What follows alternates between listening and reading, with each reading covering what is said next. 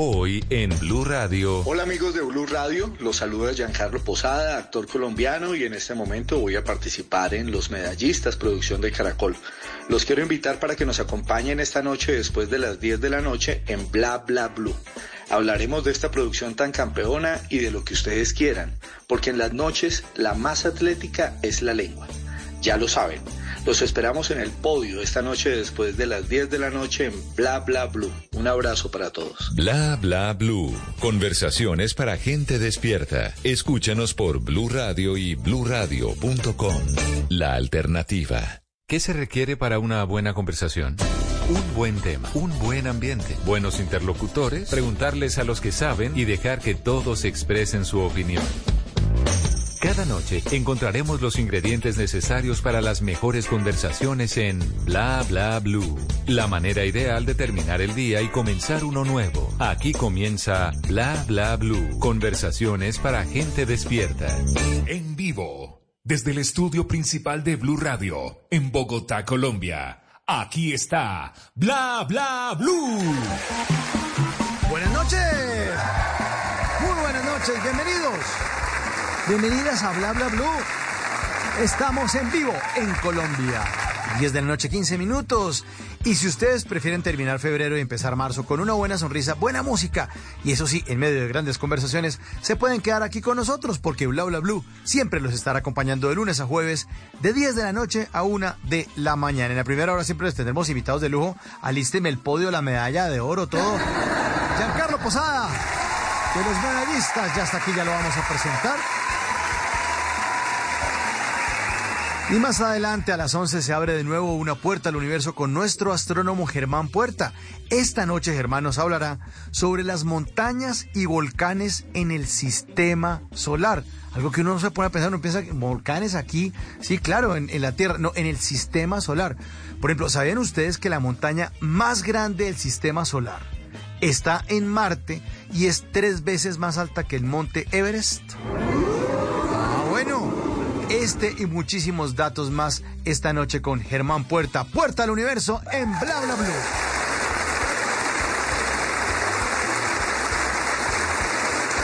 Pero como aquí hablamos todos y hablamos de todo, bueno, invitamos a quienes quieran hacer parte de estas conversaciones, hagan sus preguntas a nuestros invitados, lo que quieran, pueden compartir sus opiniones a través de nuestra línea, que ya está abierta de aquí hasta la una de la mañana, pueden hacerlo a través del 316-692-5274. 316-692-5274, así que tendremos un super programa, los vamos a acompañar hasta la una de la mañana, estamos listos, y antes de presentar a nuestro gran invitado, primero, se ilumina el escenario número 2 de Bla Bla Blue. Para la bienvenida, Juanes.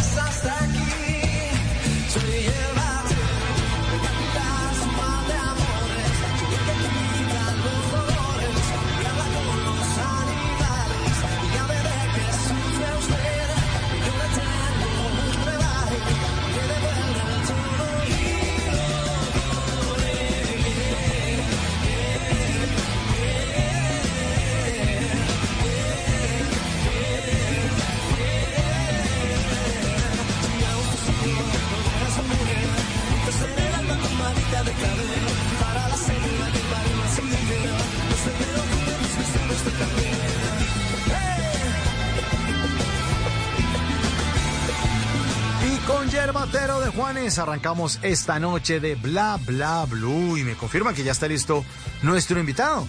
Nuestro invitado esta noche hace el papel de don Alexis Borja en Los Medallistas, pero además de eso es medalla de oro en dominio del público, manejo de espacios, vocalización, dicción y expresión. Así que con un caluroso y fuerte aplauso le damos la bienvenida a Giancarlo Posada. Muy buenas noches, Giancarlo. Gracias por estar con nosotros. Mauricio, muy buenas noches. ¿Cómo estás? Bien, hombre, muy contentos de tenerlo esta noche aquí en Bla Bla Blue. Muchas gracias, igualmente. Gracias a ustedes y a toda la gente de Bla Bla Blue que los escucha. Bueno, forma parte entonces usted de esta gran producción del canal Caracol Los Medallistas. Bueno, a ver, eh, como ya la gente sabe, yo creo que se han enterado por prensa, eh, Los Medallistas se rodó en el 2019, pero por temas de pandemia el proyecto se fue alargando. Eh, la idea era que saliera en los Olímpicos, ya todos sabemos que los Olímpicos eh, tocó pues con tapabocas, con todo, eh, sin público y todo el tema, y en esa medida también se dilató el estreno de la serie. Y hay una cantidad de talentos jóvenes y de gente nueva, muy, muy buena, muy talentosa, que participa en la serie.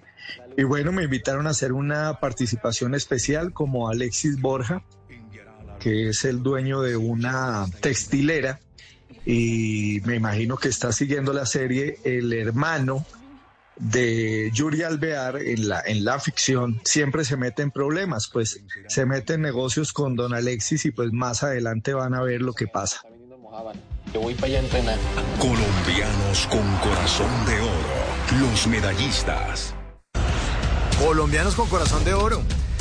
Así son los grandes colombianos que nos representan eh, en, en esas competencias a nivel internacional, a los que les toca muy duro, ¿no, Giancarlo?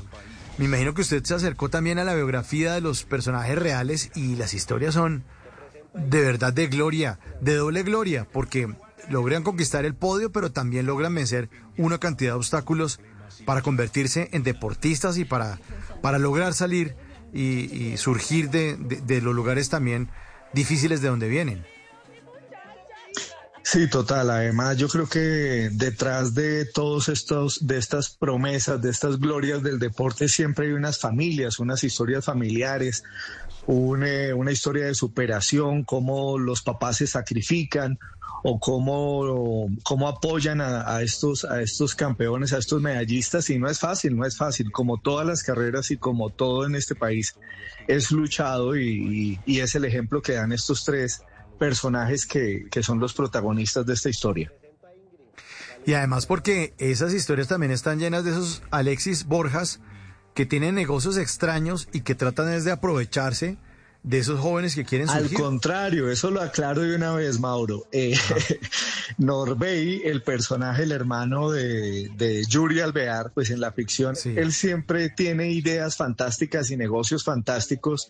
Y al Sí. contrario, don, Nor- eh, don Alexis es un, es un personaje que tiene su empresa textil y no puedo contar mucho pues de lo que va a pasar, pero Ah, trata de tenderles la mano y de apoyar Ah, a. Yuri y pasan una Al cantidad de cosas eh, tragicómicas que obviamente tú sabes que la, la comedia uno se ríe del infortunio ajeno y es lo que va a pasar con el con el pobre Alexis y con este negocio y que se ve involucrada toda la familia del personaje de Mayra Luna que es quien interpreta a Yuri Alvear. Eh, todas se vuelcan en, en torno de esta empresa de lo que quieren sacar adelante para apoyar a Yuri, a Yuri y bueno, van a pasar muchas cosas ahí que más adelante lo van a ver con Don Pobre Alexis, se ve ahí un poco afectado con las, con las picardías de este personaje Norbey que siempre eh, es desatinado, es desatinado, el hombre no le pega una, entonces siempre termina embarrándola un poco. Ah, bueno, sí, ah, ya entonces queda hecha la claridad, porque uno también se imagina eso, Sí, esos personajes truculentos que se aprovechan, pero también hay otros que sí quieren ayudar y quieren hacer algo por nuestros deportistas, por nuestros talentos nacionales. Exactamente, así es, así es, hermano. Oye, ¿y usted qué tal es para el deporte? ¿Usted es medalla de oro en qué? ¿En levantamiento de codo? En... Gracias a Dios, eh, con los años se cuida uno muchísimo más. Yo soy muy juicioso, soy muy de, de- de gimnasio. Eh, Sí. Cuando hice la novela hace cuatro años estaba gordito y yo creo que Mónica eh, Cifuentes, que es la- una de nuestras directoras, me decía, Yanka, pero estás gordito, te ves mejor delgado y, y sirvió la pandemia, sirvió todo para ponerse juicioso, a ejercitarse y yo creo que estoy por ahí por unos, los medallistas me sirvió para bajar 10 kilos cuatro años después o, o 12 kilos. Qué bueno, qué bueno. No, y además ustedes los actores, bueno, quietas, quietas, que se pone... Entonces los actores eh, tienen que cuidarse, ¿no? Porque pues, pues, piden exactamente eso, de la imagen, del cuerpo, y a veces eso va en contra de, de, de pronto los estándares que muchas veces están buscando. Claro, hay personajes que se ameritan, no. Necesitamos una persona como subita de kilos o, o no tan agraciado, y también para ellos hay, Sí. hay papeles y hay personajes. No, total, eh, total. O sea, es como el talento de Carriazo, por poner un ejemplo. Carriazo en muchos papeles ha estado subido de peso, pero pues el talento sobrepasa cualquier otra cosa, cualquier eh, condición física. Es, es más un tema personal, ¿no? Pues también eh, los años, tú sabes que la cámara para lo- la gente sube cuatro o cinco kilos. Entonces también se siente uno mejor y, y digamos que uno eh, en los tiempos de para, porque no todo el tiempo uno está trabajando, hay que mantener la gente, la mente positiva y en eso pues obviamente ayuda el deporte y eso genera una cantidad de sustancias químicas en el cuerpo que lo mantiene uno positivo, lo mantiene entrenado para lo que se venga y si el personaje pues ya tuviera que subir de peso por, por porque es su condición. Eh, eh, de, de hecho, pues yo no sé, yo creo que el ejercicio me ha ayudado para siempre verme menor a la edad que tengo. Antes me dicen, no, pero es que no das el, el- el- no, pero yo tengo esa edad, no, pero te ves mucho más joven. Entonces yo digo, bueno, entonces al fin, ¿qué? Hago ejercicio, me Me engordo, mantengo ¿qué joven hago? o no. Sí, Me- Sí, que me sí, confunden. total. Ustedes los del casting me confunden. ¿Al fin qué? ¿Me pongo a tragar o, o hago ejercicio? ¿Qué hago? sí, total, total, total. Sí, esa es, Giancarlo- esa es la ventaja del deporte. Dime. Esa la- sí, eso- no, no, eso le iba a decir, que, que, que el, el deporte lo pone a uno mejor, ¿no? Le pone a trabajar el cerebro distinto. O sea, cuando uno tiene la rutina de estar haciendo ejercicio, de por lo menos en meter en, en- en los hábitos diarios el ejercicio y, y además el ejercicio de verdad, ¿no? Hay mucha gente que dice, no, pero es que yo en la oficina camino un resto. Y no, no, no, es el ejercicio de, de ponerse los tenis y sudar y dedicar una hora Total. a hacer ejercicio. Le, le cambia a uno la, la visión, ¿no? La disciplina. Y es que hay otra cosa, Mauro. Yo soy, yo soy como, como Andrés Parra. O sea, yo sigo la filosofía de Andrés y es que Sí. yo hago ejercicio Andrés adoptó el ciclismo para comer bueno, porque es que yo nunca he contado calorías y me- veo que la gente sufre en los sets de grabación y dicen, ay, pero ¿cuántas calorías tiene esto? Entonces me voy a subir. No, yo hago ejercicios para poder comer sin remordimientos. Obviamente ya uno le disminuye las porciones, pero yo Claro. como de todo, de todo. O sea, yo la verdad no he podido, yo soy carnívoro, toda la vida lo he sido, entonces no soy ni vegano, me encanta la leche, eh, entonces, claro, todas esas calorías hay que quemarlas con el ejercicio, pero realmente yo se lo digo a los entrenadores, yo nunca seré el más fitness del mundo, me mantengo y pues obviamente tengo mi masa muscular y mi cuerpo entrenado, pero lo hago para poder comer tranquilo, para que no me, no me torture la mente que, que pues obviamente la inactividad y comer. Por ahí decía un nutricionista que obviamente nuestros abuelos, que eran, no sé, montañeros y arrieros, pues se comían una bandeja paisa en la mañana, pero es que subían montañas, Claro. bajaban a caballo, eh, hacían de todo y, y obviamente ese sedenta- eh, eh, una persona que salga de una oficina todo el día sentado a meterse una bandeja paisa y tres jugos, pues obviamente va a subirse de peso. Entonces ahí es que bajarle como a las, a las porciones y comer más por ahí cada tres horas, más o menos. No, y además porque ahora está todo dado para que uno tenga todo a la mano y no haga tanto esfuerzo. Eh, Mientras que hace, y no nos vayamos a los abuelos, hace 30, 40 años, eh, depende de las edades que nosotros tengamos, podemos acordarnos de que pues el bus no pasaba tan cerca y no había Uber y uno le tocaba ir a la tienda y le tocaba y, y el papá ya con las bolsas de mercado, ayude papito, no, no se quede ahí viendo. Cargue. No, y, y la otra que para poder invitar a una pelada a- o a comprarle su tarjeta de Timoteo, uno caminaba como un berraco y no, y no cogía bus. Entonces uno también le tocaba ayudarse en ese sentido. Claro, claro. Además, no sé, o cojo taxi, cojo bus o le compro tarjeta a Timoteo. Sí, sí, sí. la- la- la- lo de las once. Entonces era, era más complicado. Ahora todo es muy a mano. Ya los domicilios, todas las tiendas tienen domicilio, todo se ordena. por, Imagínate, imagínate cuando yo era muy pelado, eh, yo tenía una novia y se mudó de Modelia, la gente sabe en Bogotá dónde es Modelia, es Bogotá. cerca del aeropuerto, eh, en Bogotá, y ella se mudó a las 170. Y eh, em, eh, con dos amigos éramos muy vagos y nos tiramos el año y los papás nos pusieron a validar y a trabajar en la empresa de extintores de uno de los papás de mis amigos. Y yo dije, no, yo soy el mensajero porque no me gusta estar quieto, no sé qué. Pues hermano, yo me caminaba, en esa época las direcciones en Cedritos y todavía son súper complicadas. Entonces era, por ejemplo, la calle 147 de bis con carrera no sé qué. Pues yo para poder ir hasta la 170, darle un pico a la novia, caminaba y caminaba que llegaba yo con llagas eh, para ahorrarlo de los buses para poder ir a verla a ella al final de la tarde.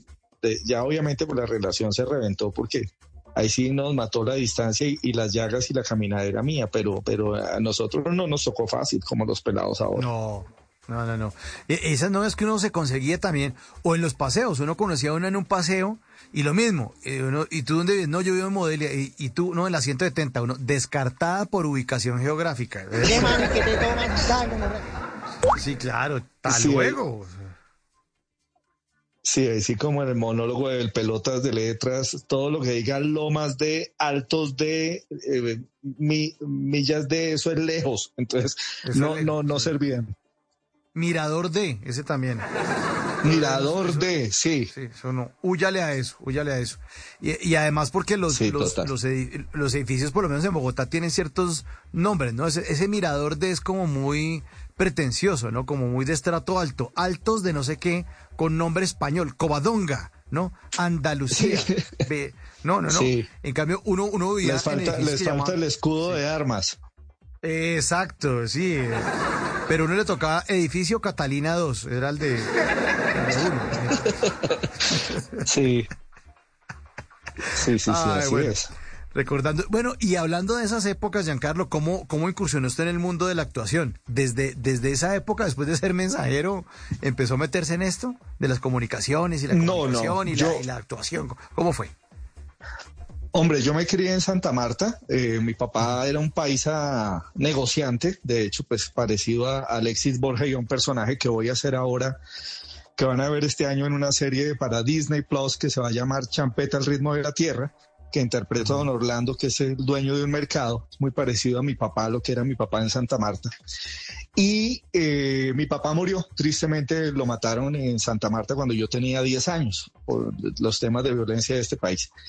Y el cuento es que cuando yo llegué a Bogotá, años después, eh, yo no sabía qué estudiar. Yo quería ser periodista inicialmente. Yo quería ser periodista, quería ser corresponsal de guerra por una película que vi hace mucho tiempo que se llama Nicaragua, con Nick Nolte.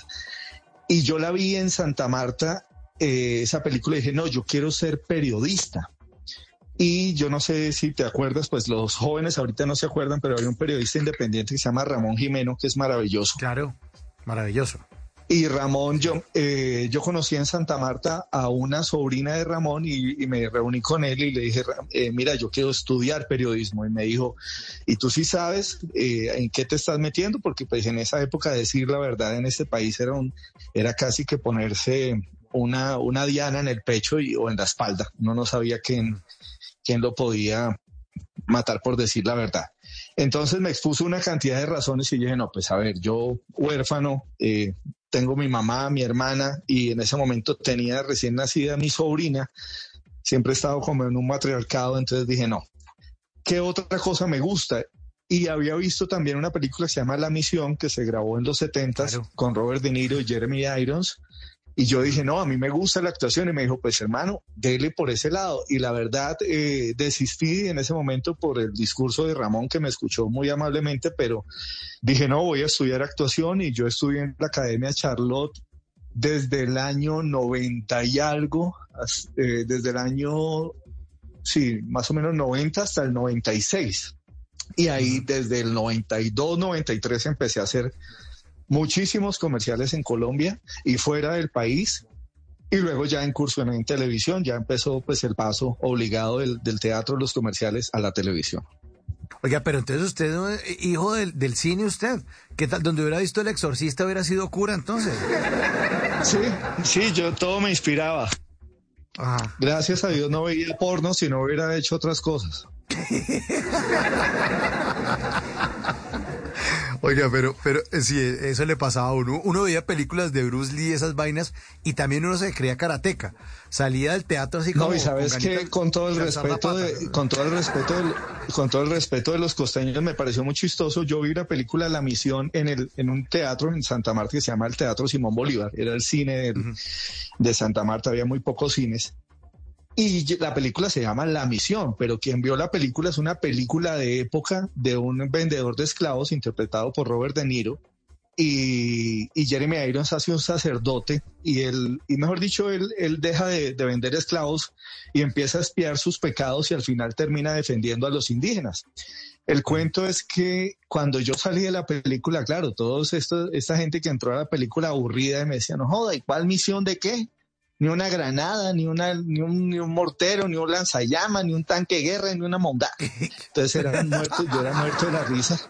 Sí, sí, porque no joda, vaina jopo, loco. Eche, ¿cuál- ¿Y que cuál misión? Ellos esperaban pues la misión, pues la balacera, la cosa más espantosa, y la misión Ajá. es otra cosa, pero a mí me inspiró, de hecho, yo creo que Robert De Niro también por ahí dicen que tengo un aire, un parecido eh, físicamente, entonces siempre me ha traído y dije, no, me, me gustaría contar historias como hace este señor. Lo que pasa es que actuar no es tan fácil como se ve.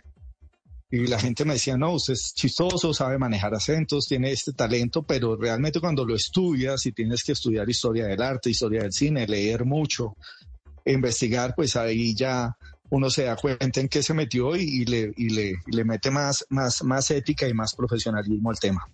Mierda, Claro, no joda. Ay, ay, ay. No, además porque es que ir a cine en la costa es divertidísimo. O sea, no, no puede haber una escena como medio de un par de tipos ahí porque me ¡y mariguita! ahí! Van a gritarle a, a la, a la Y es pantalla. verdad. Es muy bueno. En esa, en esa, en esa época se metían en la película. ¿Verdad? Te vas a dejar, tú eres marica. Sí, sí. Sí, ey, loco, pilas, dale tú también de vuelta. Y se, embe- se emberracaban y lloraban de todo. Ajá. Ay, qué bueno, qué divertido en nuestra cultura costeña. ¿Cuánto tiempo alcanzó a vivir en Santa Sí. Marta, Giancarlo? Yo viví toda mi infancia, eh, luego mi hermana quedó en embarazo, eh, ahí fue cuando, cuando conocí a esta chica, la prima de Ram- la sobrina de Ramón, y volví como a los ve- 19, 20 tal vez, y viví otros dos años en Santa Marta, pero digamos que soy paisa costeño, mi papá era paisa, mi, fa- mi familia, y me crié en Santa Marta, entonces cuando llegué a Bogotá me pegó muy duro porque yo era paisa costeño, yo no, yo hablaba paisa costeño, o sea, yo, mi mamá la llamaban del colegio y le decían, no es que el niño grita mucho, habla duro, pero ¿qué grita el niño? Entonces, claro, pues en Santa Marta las distancias, la gente cree que porque la gente habla duro en la costa, por el viento y porque las distancias son muy grandes. Entonces, José, hey, Juancho, hey, loco. Y yo, eh, y en la clase, yo decía, era, seño, seño, yo sé, seño. Entonces le decían a mi mamá que yo gritaba en clase cuando preguntaban algo y yo sabía, yo pegaba el alarido, seño, seño. Y en esa época en Bogotá no se tuteaba, no se voceaba no se estudiaban, los niños no hablaban con las niñas, eran casi todos los pelados pues hablaban entre ellos. Entonces yo era costeñito y yo, hey, ¿me prestas tu monopatín? Entonces me decían, ay, ¿me prestas tu monopatín chino marica? Me decían. Entonces yo decía, sí, o sea, aquí no puedo tutear. A mí me costó muchísimo adaptarme a Bogotá. Pégalo. Qué pena, Giancarlo. Ah, sí. Juan COVID, a ver, sí, así, así es, es- es un poco metido.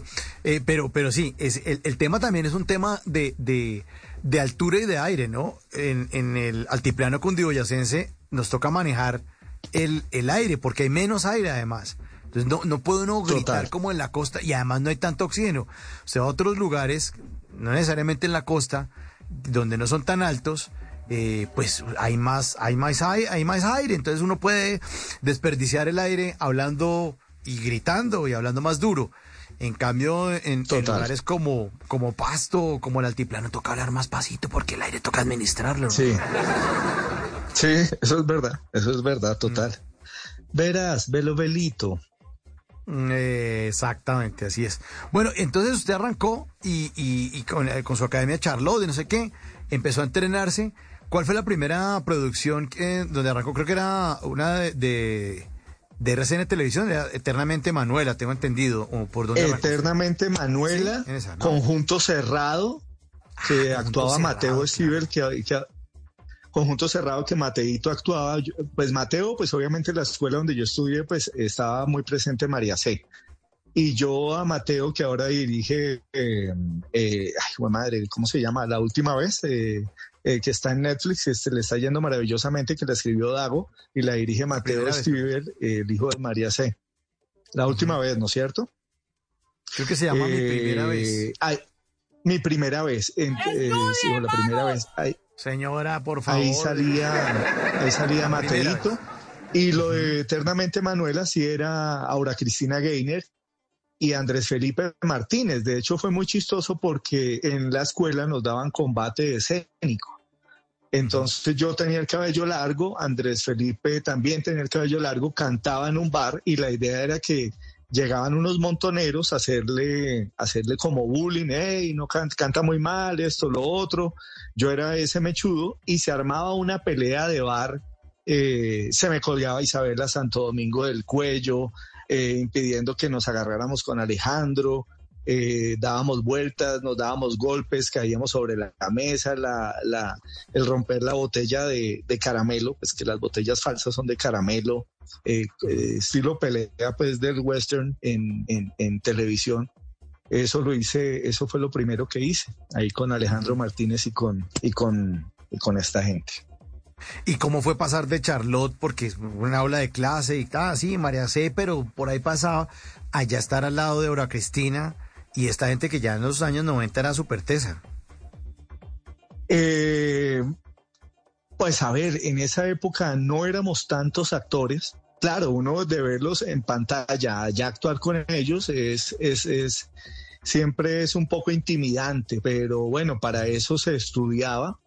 Tal vez me intimidó un poco más muchos años después. eh, Marcela Benjumea fue una de mis profesoras y luego yo era en, en Amor Sincero tío de Marvel y, y tenía escenas muy fuertes con Marcela. Entonces, como que uno dice, oiga, vea, mi profesora y ahora me confronto como actor de tú a tú. Bueno, en, en el auténtico Rodrigo Leal también con Jairo Camargo. Eh, eh, no sé si te acuerdas del auténtico Rodrigo Leal, que era una Sí, parodia claro. de un reality. Sí, sí, Bueno, sí, claro. Eh, inicialmente el casting, eso no lo sabe mucha gente, inicialmente nosotros grabamos un piloto, un piloto para los que no saben es un programa de prueba. En esa época Caracol estaba presidido por, eh, por la Serna y hicimos un piloto con Carriazo, que era el papel de Jairo Camargo, el dueño del canal. Eh, Carolina Gómez siempre fue el personaje de Carolina Gómez, que se llamaba Carmen Morena.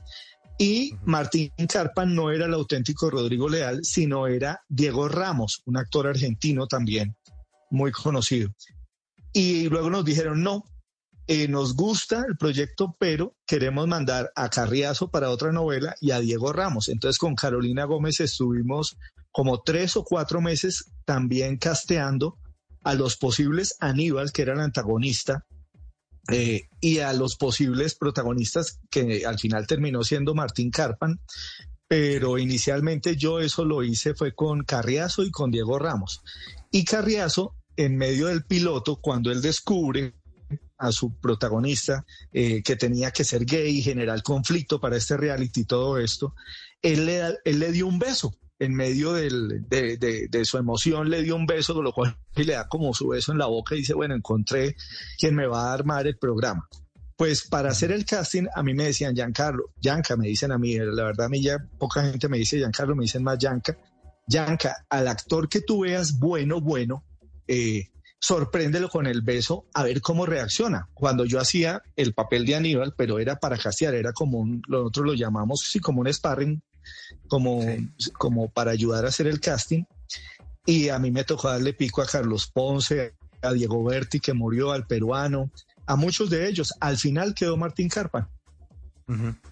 Y también se lo chupeteó a él. A, a- a Martín le di su pico también, claro, claro, claro, en medio de la escena, a ver cómo reaccionaban, porque la idea era también cómo se improvisaba después de esa reacción, que no estaba marcada en la escena del casting.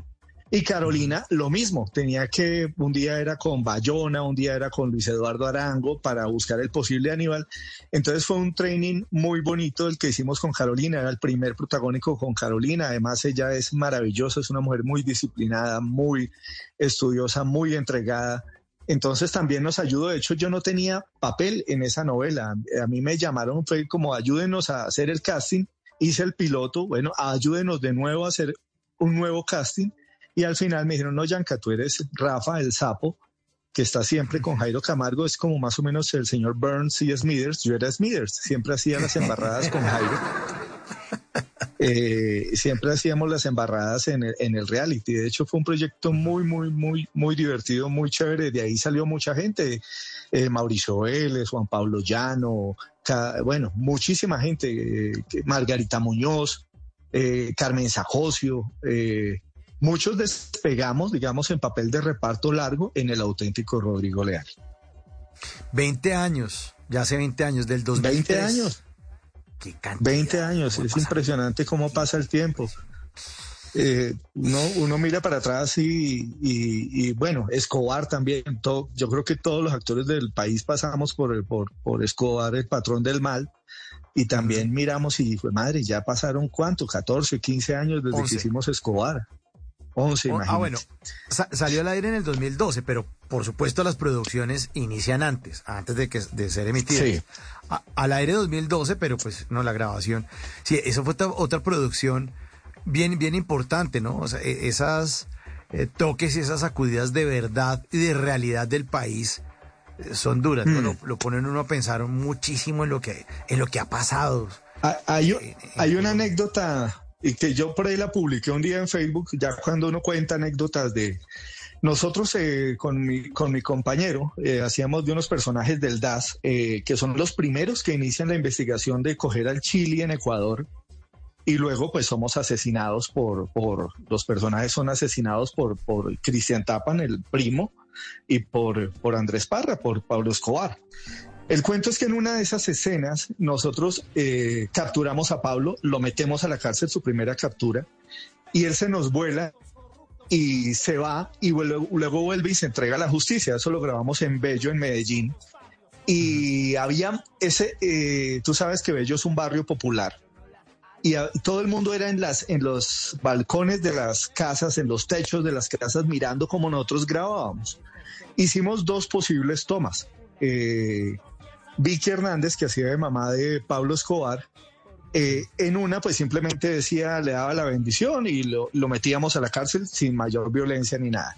En otra le decíamos como que hubo pues y lo empujábamos y la gente ya sabía que no podía hablar sino hasta el momento en que el coordinador de piso dijera corte.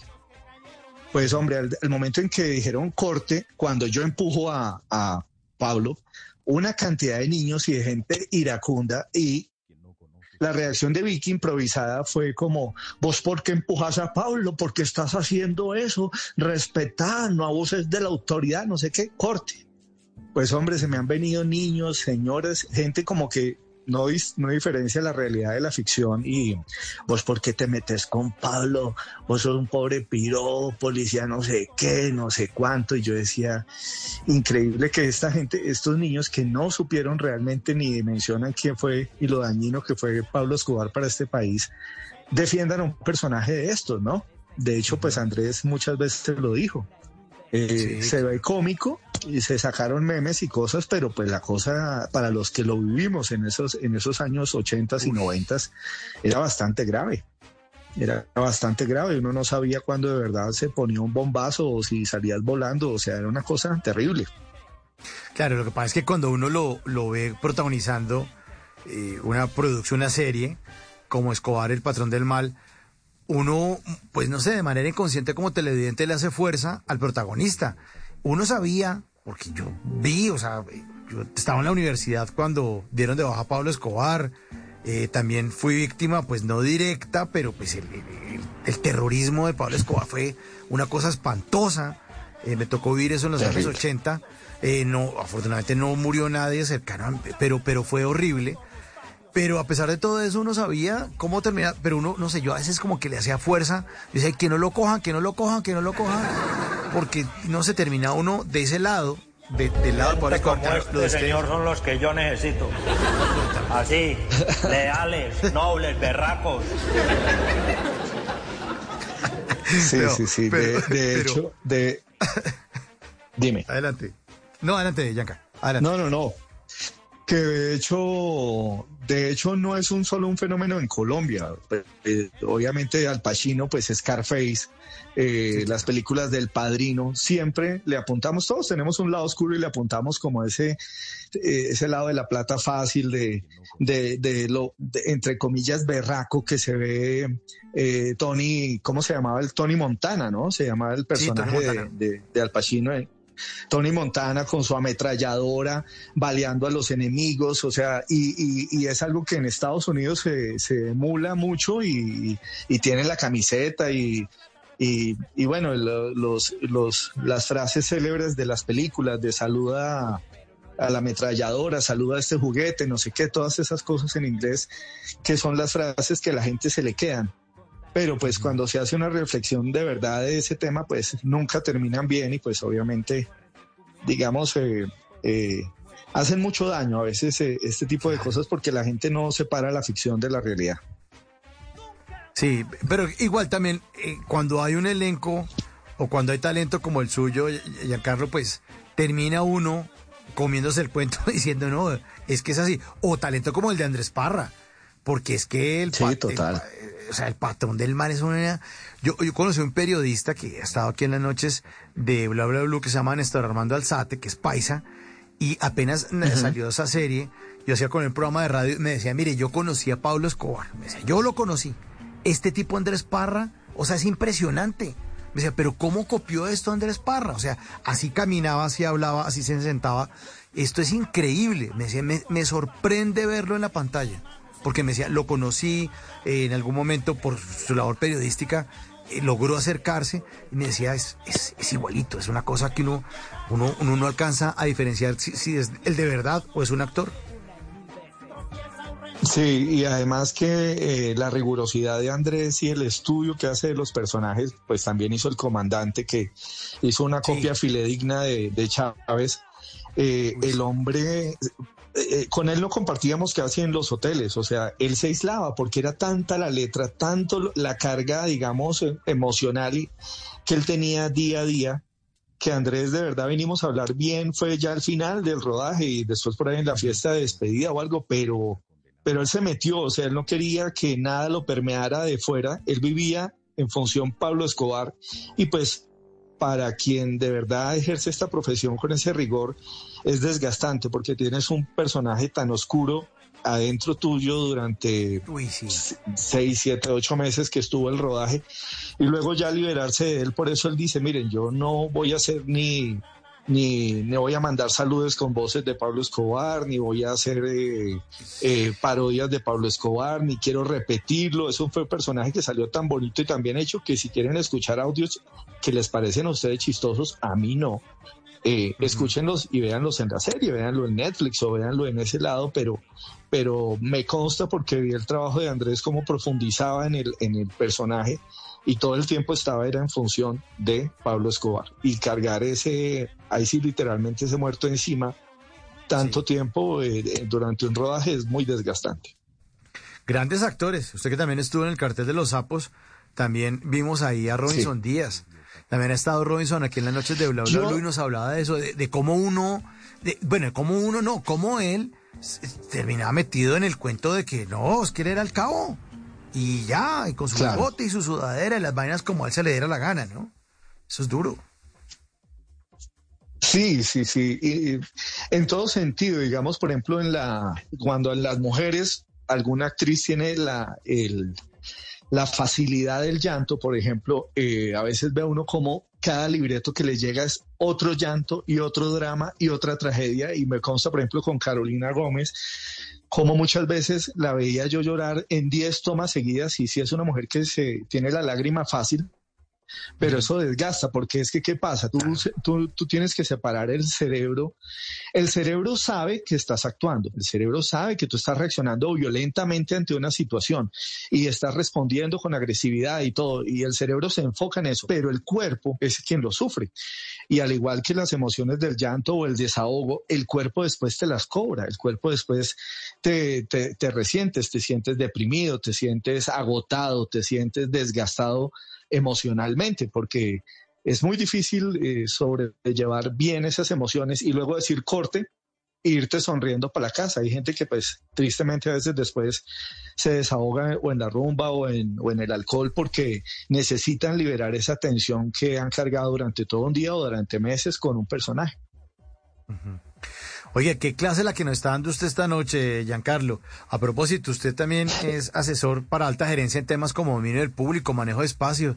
¿También se dedica a eso? ¿Tiene, hace tiene mucho, esa hace, hace mucho tiempo, hace, ya no lo hago, hace mucho tiempo lo, lo hice con, con petroleras y con cosas que me decían ya que queremos hacer una obra de teatro o, o bueno, los casos ya particulares que me decían los gerentes, me decían, Giancarlo, mire, yo manejo este tema, soy experto y todo, pero me paro al frente de la gente y me vuelvo nulo. O sea, se me va todo, se me borra todo. Entonces, uno les daba desde la actuación técnicas para manejar y para vocalizar o para manejar el espacio o el lenguaje corporal, pero la verdad eso está en mi hoja de vida, pero hace muchos años no lo hago. Y no lo volví a hacer eh, eh, en las empresas. hay- sé que hay grandes coaches ahora para ese tipo de temas, pero sí, sí lo hice en algún momento y pues obviamente es algo que está ahí, que si alguien le dice a uno, oiga, lo necesito para que me asesore en este tema de manejo de respiración, de voz, de vocalización o de lo que sea, pues claro, ahí está uno dispuesto. Pero eso es un entrenamiento que yo creo que todos, independientemente de lo que hagamos, deberíamos de verdad aprender de eso, ¿no? Pues todos nos necesitamos comunicar Total. de una manera muy, muy efectiva. Todos.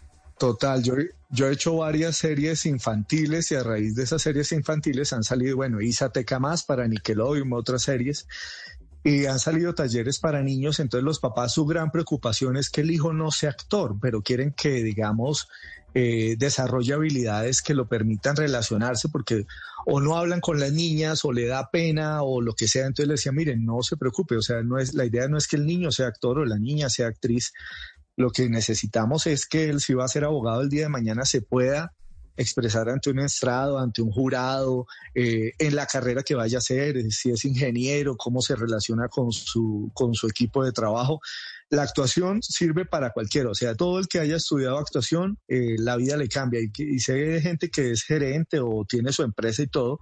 De hecho, mi mejor amigo es veterinario y en algún momento que estuvo eh, con un tiempo libre, yo le regalé un, un curso con un gran actor de teatro que se llama Jorge Mario Escobar y tomamos un taller de clown y él, mi, mi amigo ya tiene habilidades, pero nunca las había desarrollado y para él eso en su tema de ventas y lo que él trabaja ahora, eh, él nunca se olvida de eso y para él es maravilloso, ese jugar a ser otro y desdoblarse y luego aplicarlo en su trabajo, que es distinto, es, es muy interesante.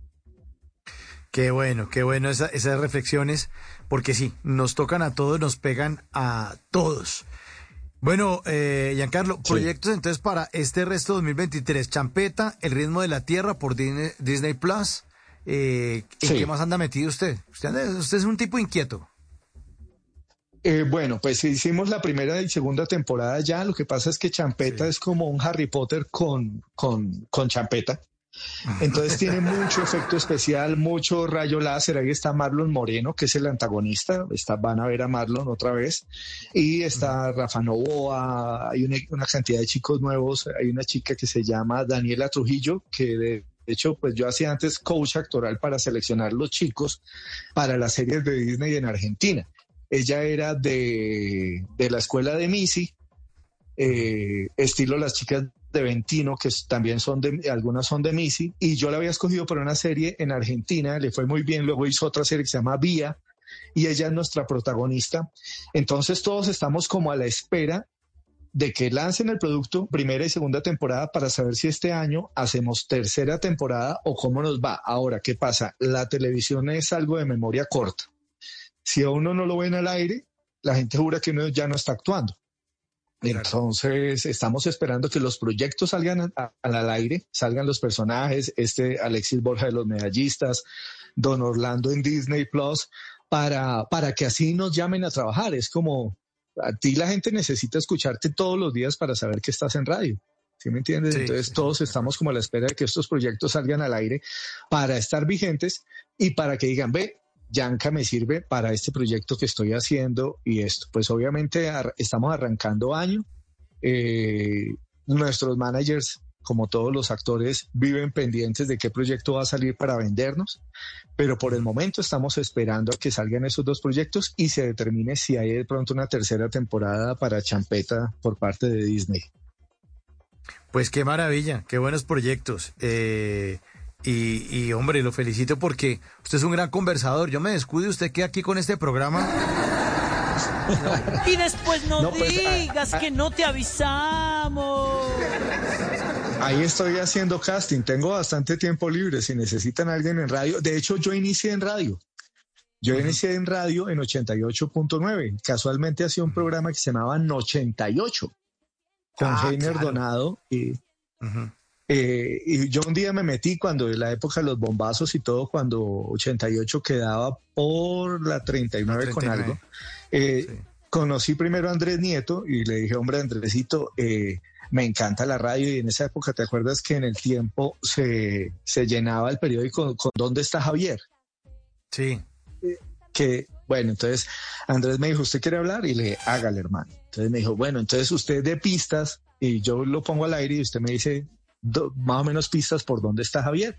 Y esta noche le dije, sabes que yo me quiero, yo no me puedo quedar a ver el programa de los de la noche. Y me dijo, pues déjame, yo hablo con, con los chicos a ver si hay algún problema. Me quedé.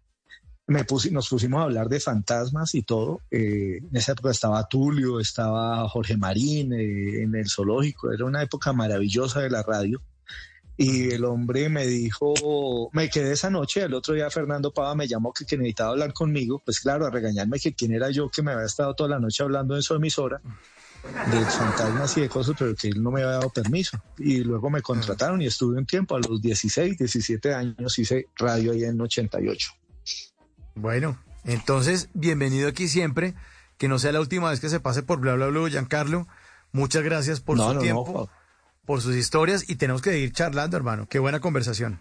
Claro que sí, claro que sí. Cuando salgan los proyecticos al aire y, y se pueda profundizar en los personajes y en lo que se esté haciendo en ese momento, cuenten conmigo para lo que necesiten. Vale, mi hermano, un gran abrazo y feliz resto de noche. Lo mismo para ti y para toda la audiencia de Bla Bla Blue. Cuídense mucho. Giancarlo Posada esta noche en Bla Bla Bla.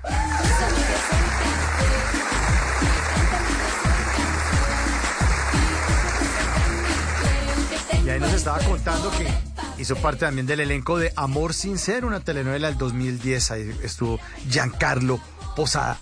11 de la noche, un minuto. Ya está listo Javier Segura con voces y sonidos. Nos va a hacer una actualización de las noticias más importantes de Colombia y del mundo. Pero al regreso, por favor, se me abrochan muy bien los cinturones de seguridad porque vamos a hacer un viaje al universo con nuestro queridísimo astrónomo Germán Puerta. Puerta al universo en minutos aquí en Bla Bla Blue.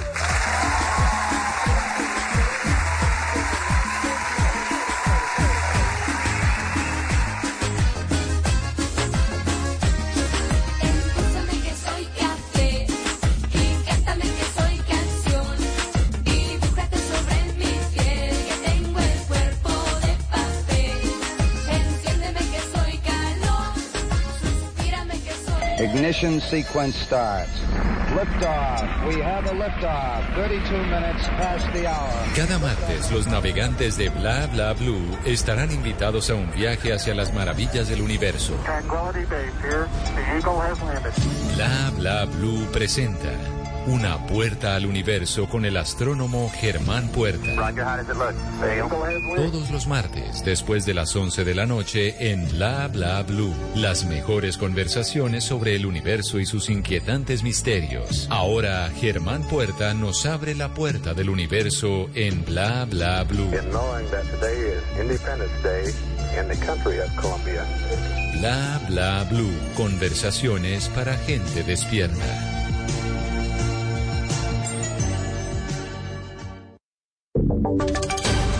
Voces y sonidos de Colombia y el mundo en Blue Radio y bluradio.com, porque la verdad es de todos. Ya son las 11 de la noche y tres minutos. Actualizamos las noticias en Blue Radio después de que Avianca suspendiera temporalmente la venta de etiquetes para reacomodar a viajeros de Viva Air. Se supo que la gobernación de San Andrés logró obtener un vuelo adicional de esa aerolínea para evacuar a cientos de turistas que quedaron atrapados en la isla. Dios Pino. Cerca de 2.000 turistas que tenían prevista su salida entre este martes 28 de febrero y el primero de marzo de la isla de San Andrés están asistiendo desesperados al punto de atención del aeropuerto Gustavo Rojas Pinillas, pues la salida de Viva Ice afectó a cuatro de los 16 vuelos que a diario iban a la isla. Ante este panorama, el gobernador del archipiélago, Ever Hawkins, lanzó un SOS y pidió al gobierno y a las demás aerolíneas como Avianca que los ayudaran con vuelos adicionales. Gracias a este llamado la aerolínea Avianca abrió un vuelo adicional a San Andrés para evacuar esta misma noche a unos 180 turistas con destino a Bogotá. Quiero darle las gracias a la, a empresa Avianca, quien, quienes decidieron oportunamente abrir un vuelo adicional hacia la isla de San Andrés, que esto va a mitigar en parte la crisis en cuanto a las personas que se quedan en la isla sin ninguna alternativa. Asimismo, el gobernador solicitó el apoyo a la TAM para continuar con la evacuación de los pasajeros durante estos días. 11 de la noche y 4 minutos. Mientras tanto, en el aeropuerto de Río Negro continúa la congestión de usuarios de Viva Air que esperan desesperados que los reubiquen en otra aerolínea. Los viajeros extranjeros denuncian que solo están brindando cupos en vuelos nacionales. Catalina Otero. Los saludamos a esta hora desde el aeropuerto José María Córdoba, donde cientos de turistas esperan poder salir del país y cumplir con los itinerarios que tenían previstos. A esa hora nos acompaña uno de los pasajeros afectados. ¿Cuál es su nombre? Buenas tardes. Buenas tardes, Freddy Talavera. ¿Para dónde iba? Bolivia. Bueno, ¿qué le dicen en este momento? ¿Usted tenía etiquete con Viva Air? Estamos varados porque vinimos muchas personas a un congreso. Tenemos gente de Brasil, tenemos gente de Bolivia, tenemos gente de Paraguay y todo el mundo no sabe qué hacer. Porque la respuesta de la compañía no hay respuesta clara. No podemos comunicarnos con nadie, los teléfonos no funcionan y la única solución que nos han dado es que vengamos al aeropuerto y esperemos. Eh, ¿Tampoco los han podido reacomodar? no nos han podido reacomodar. LATAM está queriendo reacomodar, pero es para vuelos locales, pero nosotros somos internacionales, así que no sabemos qué hacer. Y los hoteles y la alimentación corre todos los días y estamos desesperados realmente. Ese es el drama que viven a esta hora cientos de pasajeros. Son largas filas las que se evidencian en este momento en el aeropuerto José María Córdoba. Dice la Aerocivil que tendrán que esperar por lo menos el día de hoy hasta el día de mañana para poder ser reubicados en estas dos aerolíneas, tanto Avianca como la TAM. Esta es la información que registramos a esta hora desde el municipio de Río Negro, Catalina Botero, Blue Radio. Gracias Catalina, 11 de la noche y 6 minutos. Cambiamos de tema porque 11 estudiantes del Colegio Manuel Murillo Toro de Ibagué terminaron intoxicados luego de manipular gas pimienta en la celebración de los 50 años de esa institución. Fernando González.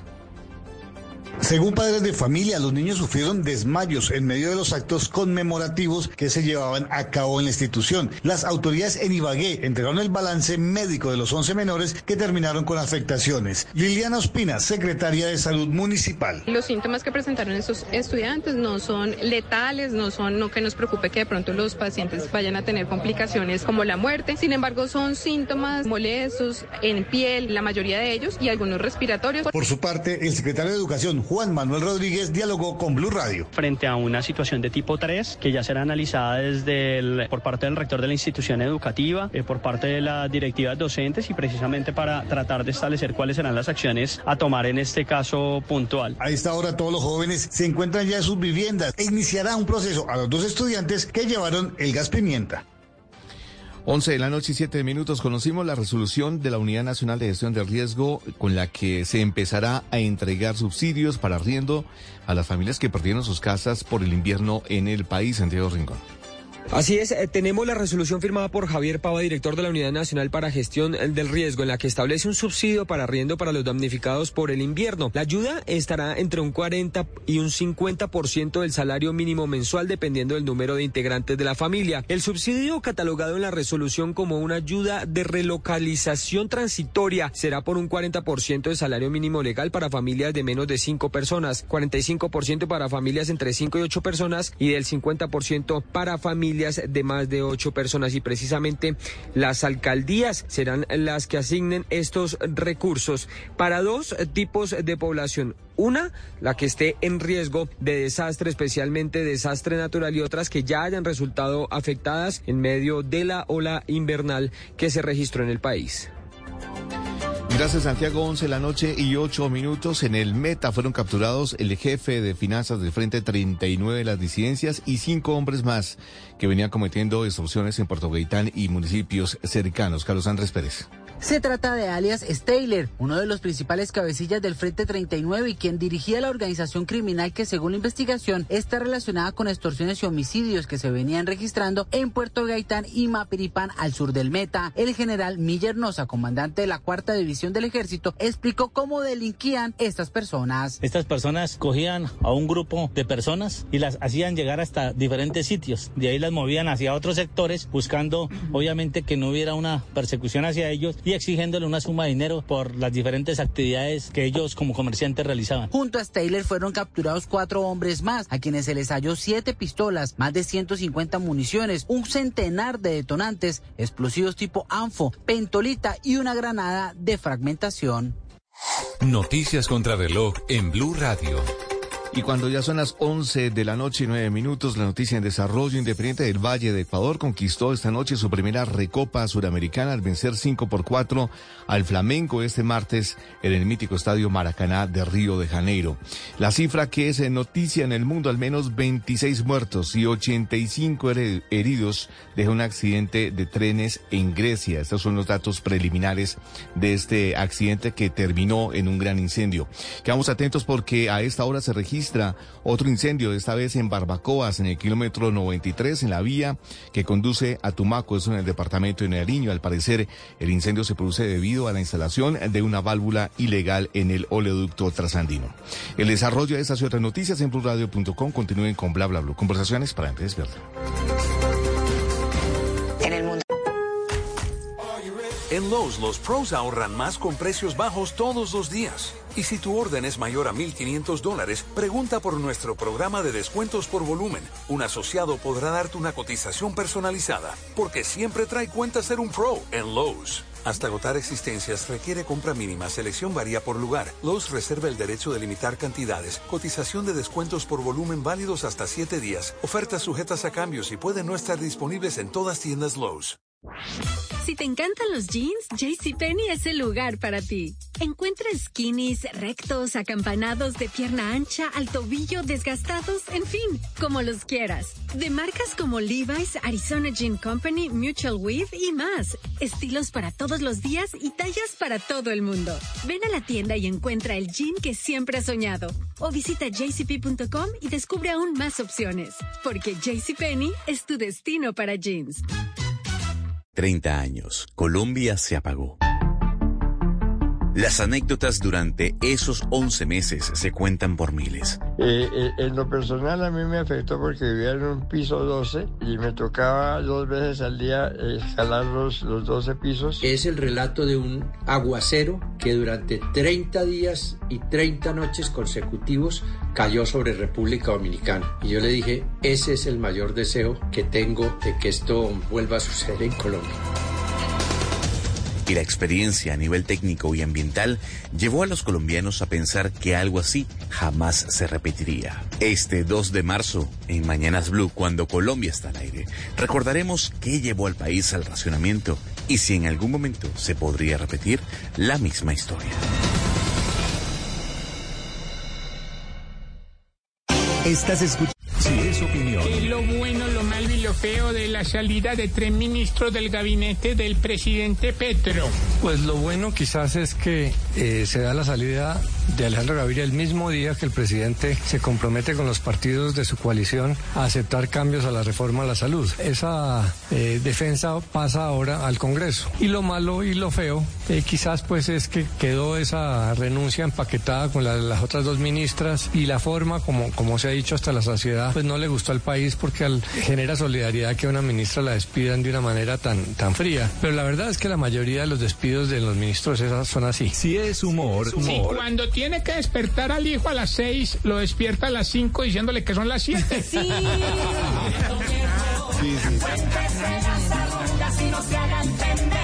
Voz Populi, de lunes a viernes desde las 4 de la tarde. Si es opinión y humor, está en Blue Radio, la alternativa. Ignition sequence starts. Liftoff. We have a liftoff. 32 minutes past the hour. Cada martes, los navegantes de Bla Bla Blue estarán invitados a un viaje hacia las maravillas del universo. Tranquility Base here. The Eagle has landed. Bla Bla Blue presenta Una puerta al universo con el astrónomo Germán Puerta. Todos los martes, después de las 11 de la noche, en Bla Bla Blue. Las mejores conversaciones sobre el universo y sus inquietantes misterios. Ahora, Germán Puerta nos abre la puerta del universo en Bla Bla Blue. Bla Bla Blue. Conversaciones para gente despierta.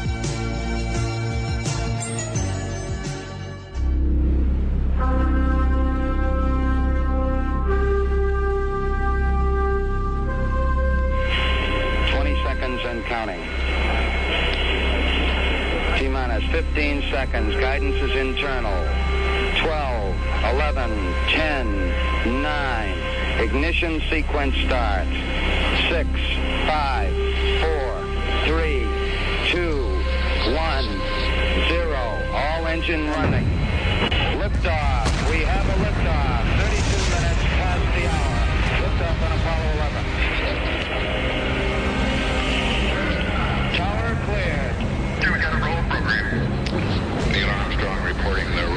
Program, which puts Apollo 11 on a proper heading. That's one small step for man. One giant leap for mankind. 30 seconds.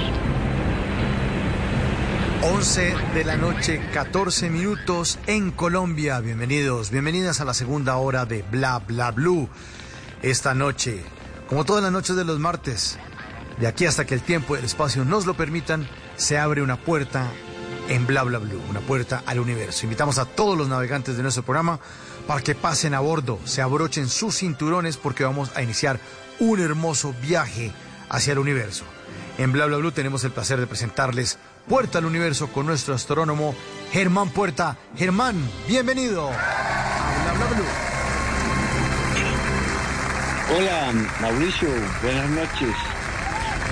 Un saludo a todos los amigos de Puerta al Universo en este espacio de todos los martes, que ya casi completamos nuestro primer año, creo que en mayo tenemos nuestro aniversario y qué cantidad de temas tan interesantes los que hemos tratado en este bla bla blue puerta al universo. Y Mauricio, gran éxito en, tuvimos en el Festival de Astronomía en Villa de Leyva este fin de semana pasado. Realmente uno de los mejores que se ha realizado en sus 26 años de, de ediciones allá en el en ese bello lugar que es Villa. Sí, eso le quería preguntar, Germán, que qué tal había estado la reunión de todos los aficionados a la astronomía y los estudiosos, los astrónomos como usted, en esa, en esa reunión que tuvieron tan importante en la Villa de Leyva el pasado fin de semana. Pues el reporte es éxito rotundo eh, y usted es parte también de, de ese éxito rotundo de ese festival, Germán. Así es, realmente muy bien organizado, una logística impecable, la que desplegó eh, pues los organizadores, ASASAC, la Asociación de Astronomía de Colombia, el operador que contrató Fontour, porque ya eso está apoyado por el Ministerio de Cultura y, y la Secretaría de Cultura y Turismo de, de. Por un lado, y por el otro, tuvimos un excelente clima, que eso, eso es parte importante, ¿no? Cuando uno va a ver estrellas, que haya buen clima, muy buen clima, de día observaciones solares, en la noche los telescopios observamos planetas, bueno, lo que había para observar. Y es difícil calcular cuántas personas asistieron, pero yo creo que estamos alrededor de unas eh, 3.500 a 4.000 personas pasaron ahí por la Plaza Mayor y por los tres auditorios.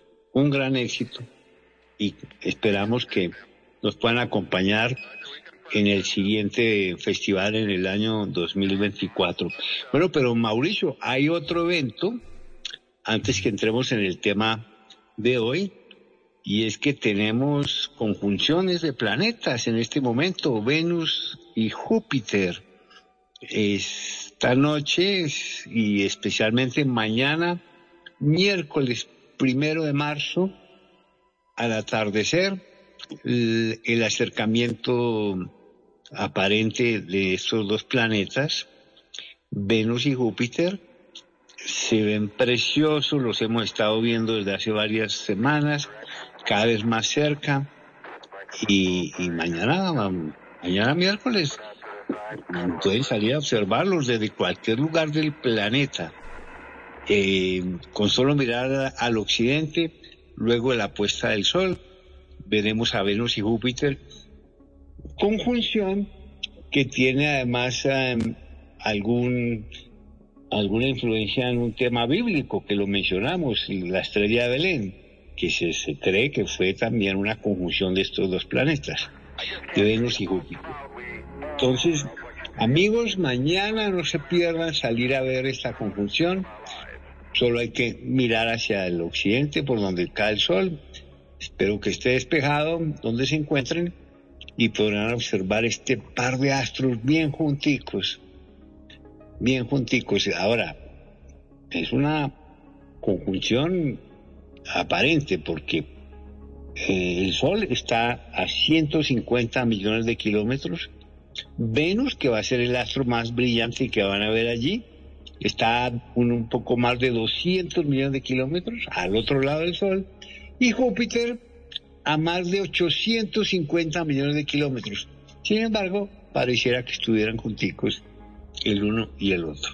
Entonces, Mauricio, conjunción Venus-Júpiter en su distancia mínima, mañana miércoles a partir de las 6 de la tarde. Estaremos entonces pendientes.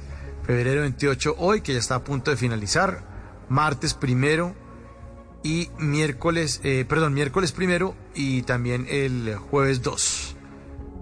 Estaremos entonces pendientes de esta conjunción de Venus y Júpiter. Así, así es, así es. Estas conjunciones son más o menos frecuentes, pero siempre son interesantes. Y los que tienen telescopios van a poder observar simultáneamente en el campo visual del telescopio ambos planetas. Una verdadera maravilla y excelente motivo de fotografía. Espero que nos Bueno, las ahí estaremos. bien las fotografías. Sí. Ah, sí, señor, sí, señor. A, a su cuenta, ¿no? Arroba Astropuerta, ahí lo pueden contactar. Correcto. O, o, o entre el Quintero también, ¿no? También, también los invitamos a que eh, nos sigan en nuest- en nuestras cuentas de Twitter o de Instagram, Astro Puerta, Germán Puerta o la mía, entre el Quintero, para que reporten eh, esos planetas si los están observando, si ve la conjunción de Venus y Júpiter y no se la, se la pierden y la quieren compartir, sobre todo con el programa Bla Bla Blue. Bueno, Germán, pase usted y tome el timón porque vamos a iniciar entonces este viaje fantástico hacia las maravi- maravillas del universo en el tema que hoy nos prometió montañas y volcanes en el sistema solar. Adelante, Germán. Cierto, estamos en, en un par de programas sobre el sistema solar. Hace ocho días estuvimos hablando del agua. Vimos que había agua por todos lados. Eh, o sea que no se preocupen cuando vayan a hacer turismo planetario. Pueden encontrar agua en casi en cualquier parte, bien sea líquida, hielo o vapor. Pero ahora vamos a hablar de las montañas y los volcanes que hay en el sistema solar. Pues no vamos a alcanzar a hablar de todos los astros, planetas y lunas, pero bueno, comencemos con nuestro planeta. El planeta Tierra, eh, que por supuesto es un planeta rocoso, como los cuatro planetas interiores, Mercurio, Venus, la Tierra y Marte. Pues bueno, las montañas aquí se producen por diversos mecanismos. Eh, por ejemplo, aquí donde estamos en la zona andina, eh, hay un choque de placas tectónicas que se, enfrentan una con la otra, lo que produce que se eleven las cordilleras en formas en- volcánicas. Por eso todo este cinturón de fuego del Pacífico está lleno de volcanes. Y esa es una de las principales fuentes de la formación de las montañas en nuestro planeta, las cordilleras volcánicas. Aquí en Colombia tenemos mm, numerosos volcanes eh, y hay uno de ellos que tiene un récord, Mauricio, por si no lo sabías, un récord mundial, y es el, el volcán nevado del Tolima. Aunque ustedes no lo sepan, seguro que no lo sabían, eh, es el volcán que está más lejos del mar en todo el mundo. O sea, vemos que la- las cadenas volcánicas en cierta forma están cerca de las costas por esa interacción entre placas submarinas y placas continentales. Bueno, pues nuestro volcán tiene ese, ese récord interesante.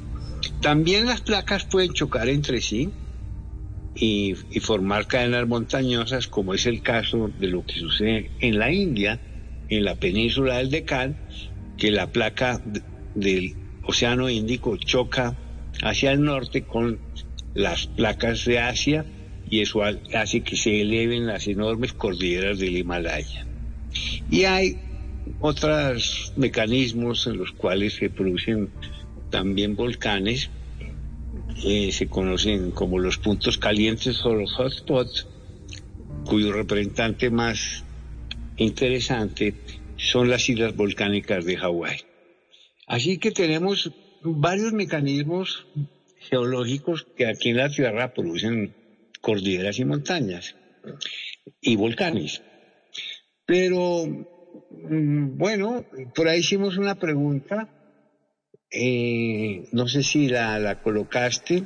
Sí, señor. Eh, el Everest es nuestra mm, montaña más alta, eh, comparada con otras, con otra en Marte, pues es bastante más pequeña. Pero hay un detalle interesante, Mauricio. En realidad el Everest no es la montaña más alta del planeta Tierra.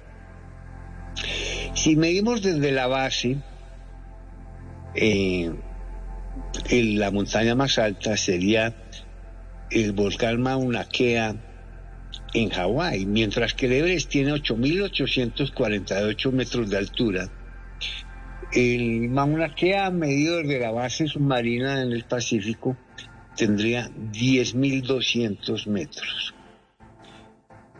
Y aquí en Colombia también tenemos un, un cono, una pira- enorme pirámide montañosa que sobre el nivel del mar serían unos 5.800 metros, pero medida del fondo marino sería casi 8.000 metros y estamos hablando de la Sierra Nevada de Santa Marta.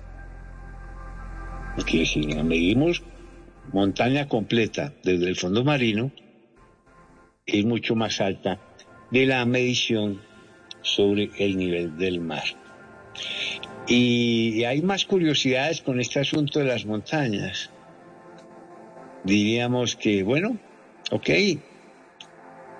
eh, el Everest sobre la superficie, medido el nivel del mar, sí, sí sería entonces la montaña más alta.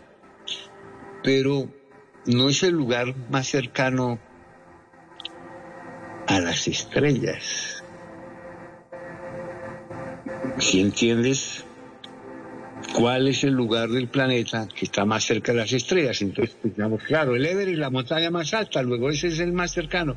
Pues no, resulta que recuerden que la Tierra no es redonda completamente, sino que es achatada en los polos y se amplía en el Ecuador, en la zona ecuatorial. Y eso hace que haya- que exista una montaña más lejana al centro de la Tierra, o sea, más cercana a las estrellas, que el Monte Everest. Y ese es el Chimborazo, en Ecuador. Y realmente, si usted quiere estar más cerca del- de las estrellas o de la Luna o cualquier astro, en todo el planeta Tierra, está más cerca, si se para en la cumbre del Chimborazo, que sobre la cumbre del Everest. Qué buen dato ese. Nunca había pensado en eso. Pues claro, si la Tierra es achatada, si no es totalmente eh, redonda, si no es achatada en los polos, pues claro, el punto más cercano tiene que quedar en el Ecuador, indiscutiblemente. O que es el punto más lejano del centro de la Tierra, lo cual es, es lo mismo, es, es equivalente. Bueno, ahora echemos el salto hacia la Luna. Claro, la Luna vemos sus cráteres, valles y montañas, las dio Galileo en el siglo eh, XVII, pero cuando empezamos a medir realmente las alturas de estas grandes montañas que tiene la Luna, y lo cual lo hacemos desde hace un par de siglos, porque podemos, con las sombras que producen eh, sus rasgos superficiales, medir las alturas. Tenemos entonces montañas que llegan a 10.000 metros de altura, o sea, mucho más alta que el monte Everest. Y veamos, por ejemplo, eh, un, un cráter que se llama el cráter Copérnico, que tiene de lado a lado unos 90 kilómetros de diámetro. Es enorme. De hecho, el Gran Cañón del Colorado cabría allí como 10 veces. Porque sus bordes tienen además alturas que superan los 3.000 metros. O sea, imaginen ustedes ese gran cráter Copérnico de unos 90 kilómetros de diámetro y, y los bordes con alturas de más de 3.000 metros. Ahí hay muchísimos cráteres y montañas en, el, en la Luna que superan por mucho los grandes rasgos geográficos de nuestro planeta Tierra. Ahora damos un salto hacia Venus, el planeta que conocemos eh, como uno de los astros.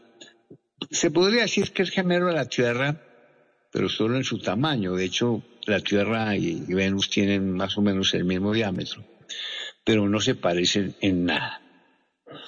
Mientras que Venus, mientras que la Tierra tiene pues, la atmósfera que conocemos, eh, eh, la atmósfera de Venus es tan densa, tan densa, que primero nos impide ver su interior y, y segundo produce un efecto invernadero, un calor impresionante y hace que en la superficie de Venus la temperatura llegue a más de 450 grados centígrados. Así que durante mucho tiempo no supimos cómo era realmente el interior de, este planeta. Nada podríamos ver desde la Tierra. Pero ah, en, los años eh, 90, la sonda Magallanes sobrevoló el planeta Venus y tomó imágenes de radar. Y así pudimos saber cómo era Venus si quitábamos todas estas nubes. Y resultó ser un mundo impresionante. Eh, la presión atmosférica es 90 veces la presión atmosférica de la Tierra.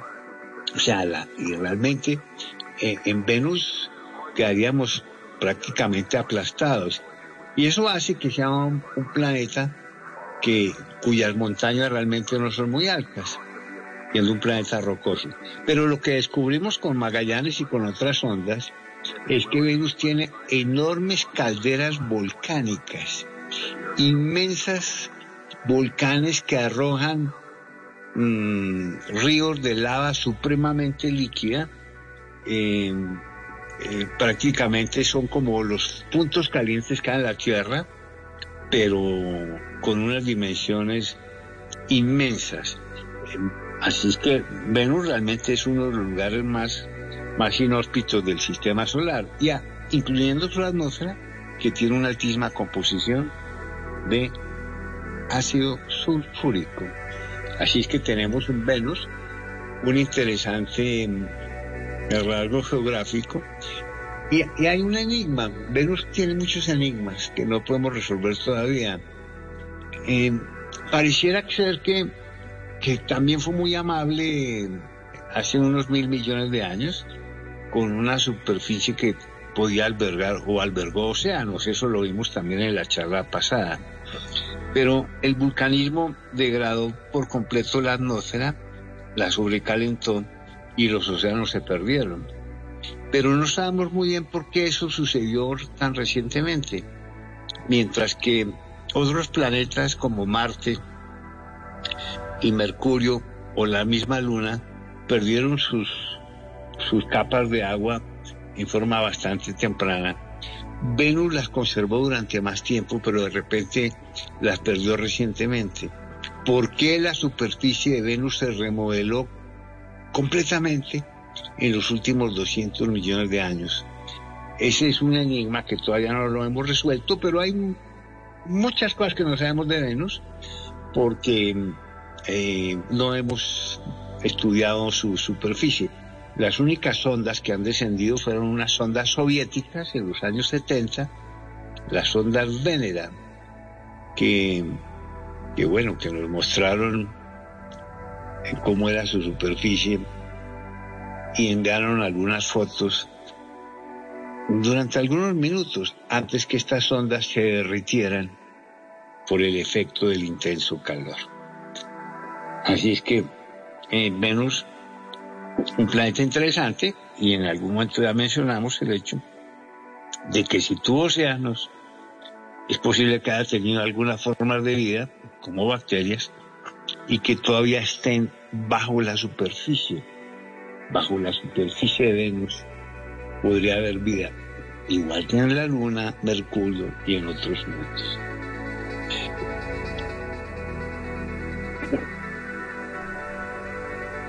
Qué interesante eso, qué interesante. Se imagina uno las bacterias debajo de esas piedras que seguramente las, los grandes telescopios logran visualizar desde la Tierra.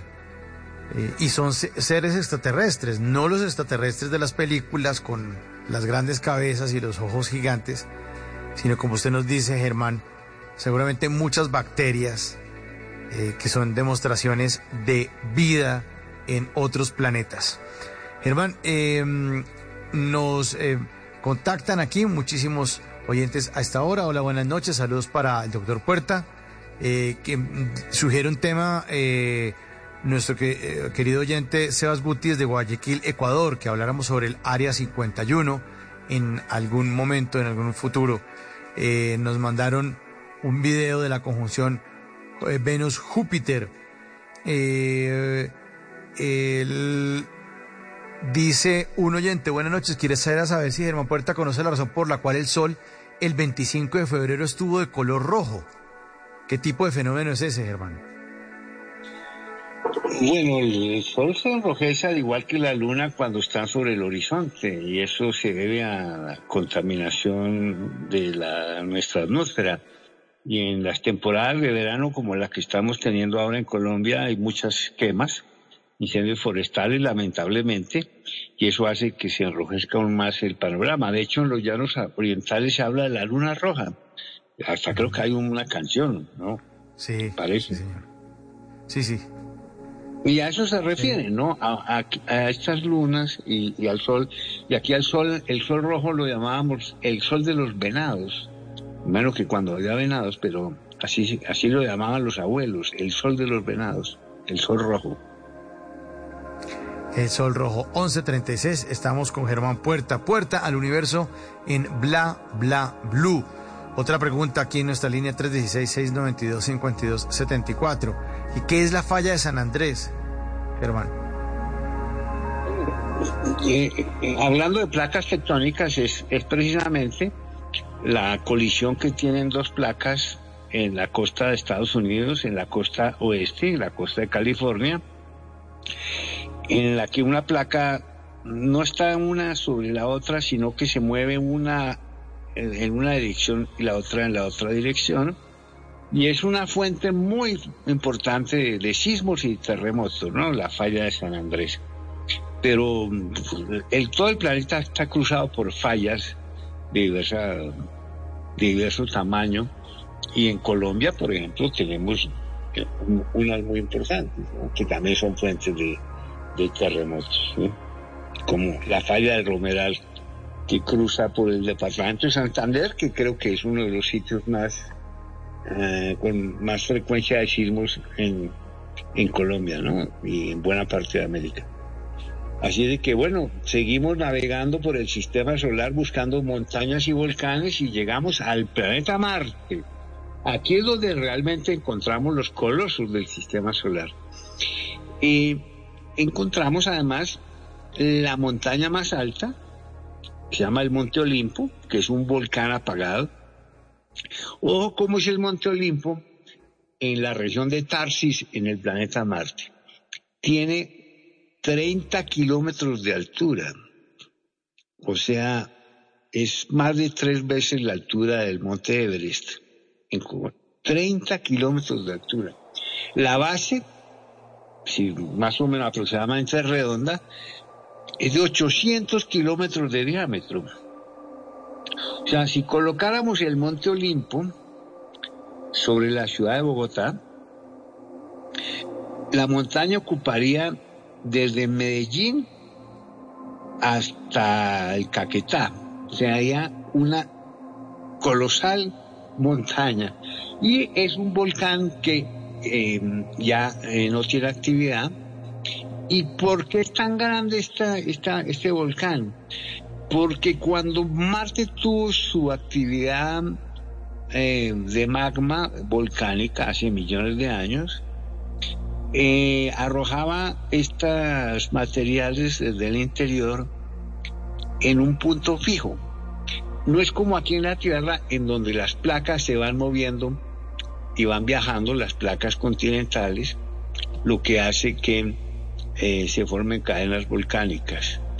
En Marte no, en Marte al quedar fija, sin moverse la placa, Sencillamente durante millones de años el volcán fue alimentando su alrededor de los materiales expulsados desde el interior del planeta y la montaña crece y crece y creció y creció hasta volverse este colosal volcán que se llama el Monte Olimpo. Y hay a su alrededor muy cerca otros, otros volcanes eh, y otras montañas también bastante altas en donde se destacan tres. El Monte Arcia, el monte Pavonis y el monte Ascraeus. Estos nombres son todos más o menos clásicos de una época en que se colocaron las nominaciones de, de montañas en Marte. Pero eh, el Monte Olimpo es impresionante. Ahora, eh, eh, yo no sé, Mauricio, si a ti te gusta el montañismo o el alpinismo. Eh, eh, en algún momento llegarán allá los aficionados a escalar montañas. Si aquí es una hazaña llegar al Everest con sus 8.000 metros de altura, imagínense treparse este coloso de 30 kilómetros desde la base. Tendrían que caminar más o menos unos 200 kilómetros subiendo por la ladera de este enorme volcán hasta llegar al cráter, porque tiene un cráter volcánico hoy apagado, que tiene más o menos unos 50 kilómetros de diámetro.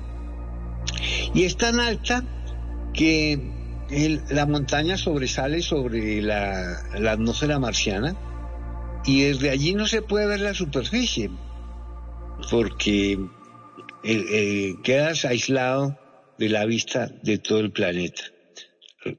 Y bueno, y de paso, si vas a subirte al Monte Olimpo en Marte, creo que además tienes que llevar toda la provisión de oxígeno. Y bueno, eh, esto será una hazaña, pero no me cabe duda de que ese Monte Olimpo será escalado en algún momento por, eh, por el ser humano. Entonces, esta es una de las grandes maravillas del sistema solar, el Monte Olimpo, que hace que el Mauna Kea y el Everest de la Tierra, pues, pues parezcan unas, unas pequeñas lomas. Nuestros oyentes hacen parte de la encuesta, de la pregunta que usted eh, dejó en nuestra cuenta de Twitter, Germán, arroba Blue Radio Co, numeral bla bla blue, a propósito del tema de esta noche. Estamos hablando con Germán Puerta acerca de montañas y volcanes en el sistema solar. A propósito del tema, ¿sabía usted que la montaña más grande del sistema solar está en Marte y es tres veces más alta que el monte Everest? Sí, 36%, no 64%. Y un oyente que se llama Aegio nos respondió eso que usted acaba de decir, Germán. Sí, que sí sabía, que se llama el monte Olimpo, justo el que usted nos acaba de mencionar, Germán. Así es, Marte tiene también otro gran rasgo superficial que es el enorme cráter, el enorme cañón llamado el Valle Marinero o Valle Marineris, que tiene 7.000 kilómetros de diámetro, no, perdón, 7.000 kilómetros de largo, 250 kilómetros de ancho y la parte más profunda tiene 7 kilómetros de profundidad. Podría todo Sudamérica podría caber allí ah, dentro de este enorme cañón de 7.000 kilómetros y parece que se produjo por el eh, eh, por, el- por los grandes hace, hace años cuando Marte estaba mucho más activo se rasgó toda la superficie y formó este enorme cañón que no es producido por flujos de agua como sucede en otros lugares del planeta, sino por estas fuerzas de tectónicas anteriores. Bueno, sigamos viajando. Ahora llegamos a Júpiter. Bueno, la cantidad de lunas que hay en Júpiter, Saturno, Urano y Neptuno, nos quedaríamos aquí hablando de sus rasgos superficiales, pero en Júpiter quiero destacar la luna Io, que fue visitada por las sondas Pioneer y las Voyager eh, desde hace varios años. Y hubo muy buenas fotografías de esta luna, que es la luna más cercana al planeta Júpiter. Pero fue una astrónoma en la NASA llamada Linda Moravito. Linda Moravito. que Estaba examinando un día, estaba mirando las fotografías tomadas por las Voyager y descubrió en Io algo supremamente raro. Un penacho como, como si tuviera un geyser. Y efectivamente Linda Moravito descubrió volcanes activos en Io. Y después estudiaron con mayor detalle y descubrieron que Io es una luna completamente volcánica. Todo lo que vemos en Io por todas partes son calderas de volcanes, pero que arrojan lava de azufre con una potencia tan extraordinaria que el, el azufre sale del planeta, o sea, la luna viaja alrededor de Júpiter dejando una estela de azufre, de la cantidad de, material que es arrojado por las calderas volcánicas. Un solo volcán de Io, como un volcán que lo han llamado Loki, creo que es un dios eh, de la mitología nórdica, y un solo volcán de Io arroja más lava que todos los volcanes de la Tierra simultáneamente. Es curioso que esta luna, estuvimos hablando hace ocho días de Europa, una luna de hielo que tiene un gran océano, y a su lado esta luna que, que es tan supremamente diferente a Europa. O sea que tenemos en Io la, la luna o el lugar más volcánico que hay en todo el sistema solar. Eh, ahora, ¿por qué se produce esto? Porque Io está tan cerca de Júpiter que el jalonamiento gravitacional hace que Júpiter, que hace que Io como que se, apachurre y luego se hinche. Es como si, si cogiéramos una, una naranja y la aplastáramos y salieran sus jugos, y luego se hincha y la volviéramos a aplastar. Y en ese sucesivo movimiento no solamente se produce un tremendo calor interno, y la luna de tener un núcleo supremamente activo de lava y supremamente líquida, sino que el jalonamiento gravitacional hace que este mecanismo sea, sea permanente. Eh, así que en algún momento por allá hasta habrá viajes turísticos para observar estas impresionantes erupciones volcánicas de la luna Io. Bueno, sigamos ahora hacia una luna más lejana que llama Mimas, eh, eh, que es una luna de, Urano. Tiene solo unos 397, 400 kilómetros de diámetro, pero tiene un impacto de un meteoro que, eh, que produjo un cráter de 130 kilómetros de diámetro, con bordes de 5 kilómetros de altura y en un pico central de 6 kilómetros de altura. O sea, imagínense ustedes una luna de 400 kilómetros de diámetro con un cráter de 130 kilómetros. Es el cráter más grande del sistema solar en comparación al tamaño del cuerpo que lo alberga. Dicho, yo creo que otro poco, casi que esa luna estuvo a punto de partirse. Y esa se trata de la luna Mimas. Y así hay muchísimos rasgos en, las lunas de los planetas. Hay otra interesantísima que se llama Yapeto, eh, de 1490 kilómetros, pero es una luna muy curiosa porque tiene como, como dos hemisferios que los divide una cresta, una cresta como ecuatorial que tiene 20 kilómetros de altura. Eh, es una luna, pues es una formación muy antigua, es como un anillo que tiene hielo y rocas.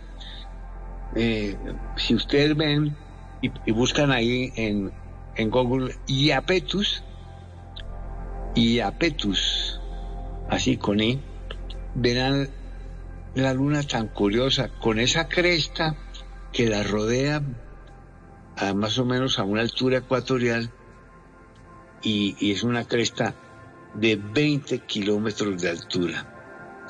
También tiene un cráter de 500 kilómetros de diámetro y borde de 15 mil metros de altura. O sea que, Mauricio, mira aquí, viendo algunas lunitas de estos planetas, con estos números tan grandes, y nuestra gran montaña, que es el Everest, de 8 mil metros, o hasta el Mauna Kea de 10 mil metros, parecen enanos comparados con estos enormes rasgos superficiales que tienen varias de estas lunas. Así es, Germán. Un oyente aquí tiene una pregunta a las 11 de la noche, 50 minutos. Mauricio, buenas noches. Como siempre, excelente programa. Profe Puerta, ¿en los planetas llamados gaseosos pueden tener cordilleras o montañas? Lo pregunta Ramiro Flores desde Neiva. Bueno, interesante pregunta realmente. Ah, ah, ve- veamos Júpiter, cuando vemos Júpiter lo que vemos en la superficie es su, atmósfera, eh, que es una atmósfera compuesta de hidrógeno, sobre todo. Y ahora, no, no hemos navegado en el interior de Júpiter, pero sabemos que, que debe ser así, que debe- esta atmósfera debe flotar sobre un océano de hidrógeno líquido. Eh, y si pudiéramos sumergirnos en este océano de hidrógeno líquido, encontraríamos que eh, Júpiter tiene un núcleo metálico, efectivamente de hidrógeno metálico, algo que ni lo soñamos hacer en el laboratorio, lo hace la naturaleza, el sistema solar en el interior de Júpiter. Y el- inclusive el núcleo interno es tan, eh, está sujeto a tantas presiones por este gigantesco planeta que hay cierta reacción termonuclear que hace que irradie más energía que la que recibe del Sol. De hecho, sabemos que si Júpiter hubiera sido, no sé, o 10 o 20 veces más grande, tal vez hubiera encendido como una estrella y esta conversación hubiera sido posible. O sea que la respuesta es no, no hay montañas en esos interiores planetarios de los planetas gaseosos. Deben tener núcleos metálicos o tal vez rocosos, pero no, no pareciera que las montañas fueran algo que existiera en el interior de Júpiter o Saturno, Urano o Neptuno. Bueno, y va- vamos a terminar el viaje con dos lunas. Una se llama Hiperión. Esta luna sí que me parece fascinante. Es es una joya, eh, porque tiene apenas 250 kilómetros, pero los cráteres son como panales, como los panales de las abejas. Una sucesión y una disposición de cráteres con paredes supremamente delgadas. Hiperión, mírenla ahí ustedes en el buscador, HY Hiperión. Eh, es fascinante. Y no sé, se, no, no, se ha, no se ha podido explicar por qué estas paredes de los cráteres de Hiperión se conservan de esta forma, porque bueno, un cráter de impacto, pues sabemos que son cráteres de impacto, no son volcánicos, pero ¿por qué las paredes se sostienen tan, en una forma tan delicada, tan delgada? Es una obra de arte, un, todo un enigma, la luna Hiperión. Y eh, Tritón, eh, la, la luna de Neptuno, una luna de 2000 2.700 kilómetros de diámetro, muy vecina, ya a- tal vez sea un astro capturado de este cinturón externo de, de planetoides que llama el cinturón Kuiper, al cual pertenece Plutón, ¿no? Eh, y esta luna es muy curiosa porque tiene dos, dos caras totalmente diferentes. Un- una cara repleta de rasgos superficiales, montañas y cráteres, y la otra una cara supremamente pulida, como, como si fuera eh, como cabello y, cara. Así son de diferentes las dos, los dos hemisferios de esta interesante luna Tritón, que además se sospecha que es el lugar más frío del sistema solar, donde la temperatura puede llegar casi al cero absoluto.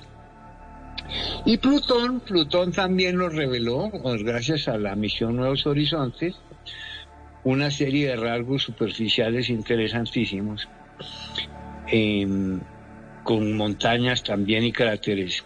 Y así, Mauricio, lo que vemos es que cuando eh, va- vayamos a hacer el turismo por el sistema solar, realmente vamos a fascinarnos con las extraordinarias sorpresas que nos van a develar los planetas y sus lunas a lo largo y ancho de todo el sistema solar. ¿Qué sistema solar tan extraordinario en el que habitamos?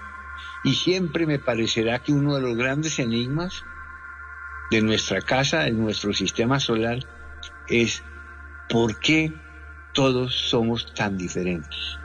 ¿Por qué nadie se parece a nadie? En sus ocho planetas, sus numerosos planetas enanos, sus más de 200 lunas, y nadie se parece a nadie. Todo el mundo es muy, muy diferente, cada uno con sus rasgos y su personalidad. Qué curiosidades, qué curiosidades. Más preguntas que respuestas, pero de eso se trata la ciencia.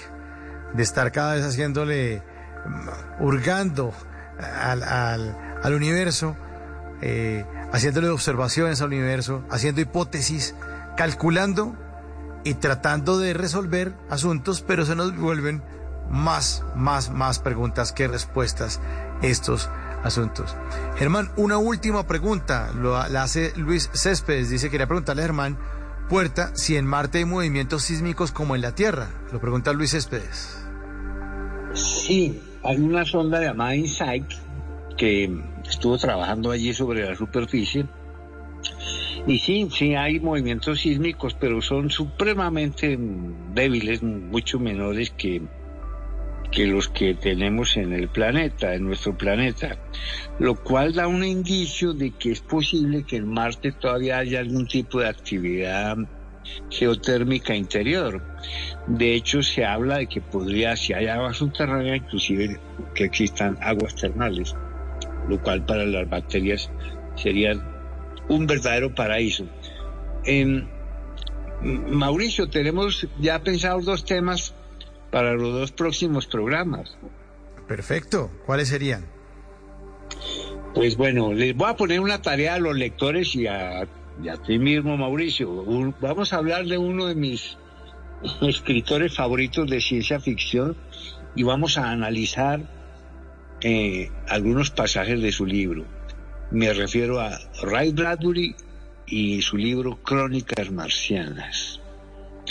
Bradbury es conocido por, por varias obras, como por ejemplo Fahrenheit 451, bueno, y otras, pero Crónicas Marcianas para mí es una obra maestra y quiero mostrarle a nuestros oyentes por qué Bradbury, cuando escribió esta novela en los años 50 del siglo pasado, anticipó con gran exactitud lo que va a suceder en el planeta Marte.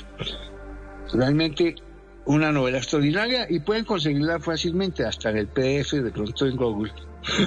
Es fascinante, es fascinante. Ray Bradbury, Crónicas Marcianas.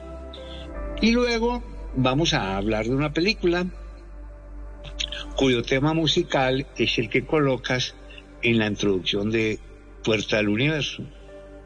Y vamos a analizar 2001 Odisea al Espacio, para que también vean la película y puedan llegar a- con sus propias conclusiones, tanto del libro como de la película, a los próximos programas de Puerta al Universo en Bla Bla Blue. Pues Germán, muchas gracias por este viaje. Ya nos estamos de nuevo acercando a la Tierra. Todavía no se desabrochan los cinturones porque no ha terminado Bla Bla Blue, pero sí despedimos a Germán. Y Germán se despide de nosotros esta noche con una canción de Pink Floyd que les deja a todos ustedes. Germán. Vámonos con Roger Waters. Aquí está Germán Puerta. Bla bla blue. Ya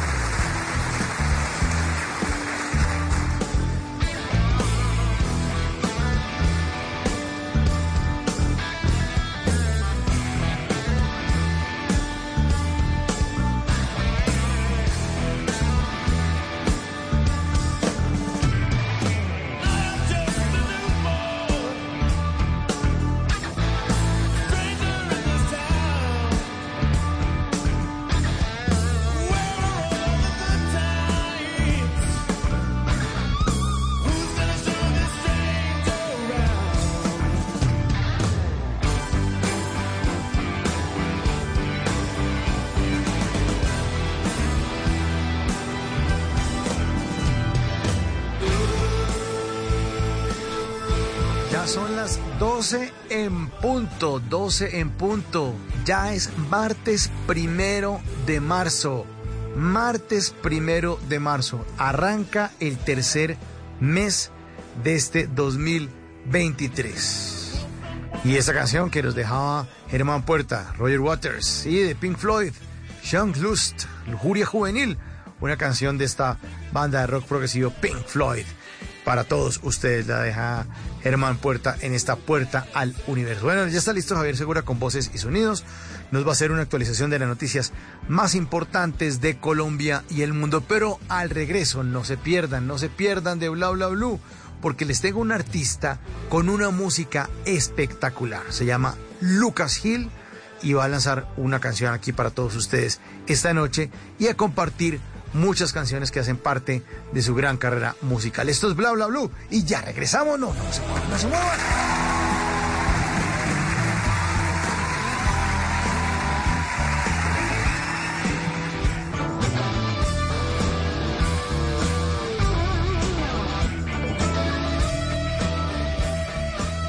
Ignition sequence starts. Liftoff. We have a liftoff. 32 minutes past the hour. Cada martes los navegantes de Bla Bla Blue estarán invitados a un viaje hacia las maravillas del universo. Tranquility Base here. The Eagle has landed. Bla Bla Blue presenta Una puerta al universo con el astrónomo Germán Puerta. Todos los martes, después de las 11 de la noche, en Bla Bla Blue. Las mejores conversaciones sobre el universo y sus inquietantes misterios. Ahora, Germán Puerta nos abre la puerta del universo en Bla Bla Blue. Bla bla blue. Conversaciones para gente despierta.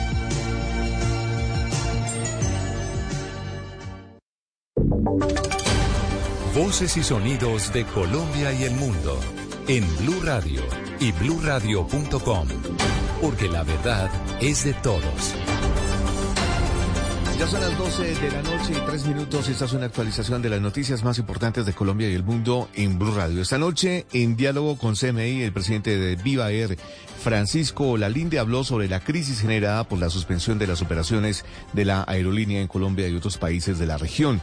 Lalinde asegura que el principal responsable de esa situación es la aerocivil y por primera vez en siete meses la compañía privilegió a sus colaboradores por encima de los miles de usuarios. Dijo además que las autoridades estaban advertidas sobre el cese de actividades y que está colaborando con Avianca, Latam y Satena para transportar la mayor cantidad de pasajeros en las próximas horas.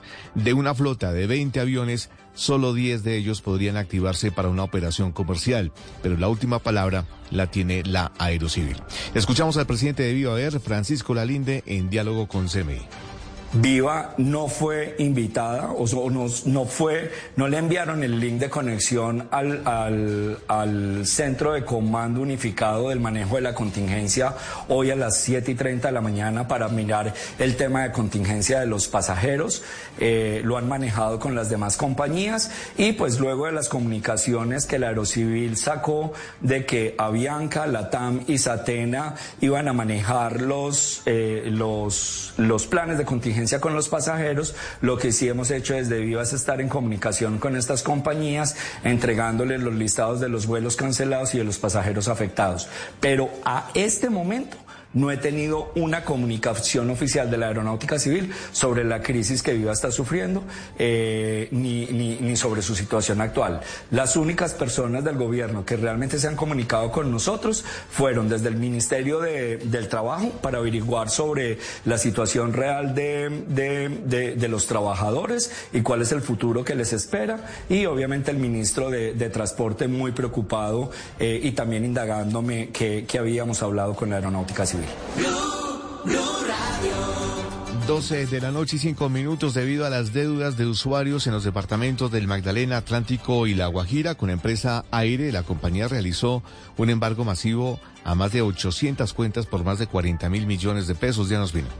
Un total de 886 procesos jurídicos de embargo lidera la empresa Aire en el Caribe a clientes morosos con una cartera del orden de los 39 mil millones de pesos. Casas, empresas y hasta fábricas se encuentran en el listado de clientes con millonarias deudas. Claudia Gómez, directora comercial de Aire. con cerca de 900 embargos por más de 40 mil millones de pesos, con un equipo de cobro jurídico, avanzamos para la recuperación de esta cartera. Reconociendo las dificultades económicas de algunos clientes, la empresa Aire ha ofrecido amplios planes de financiación.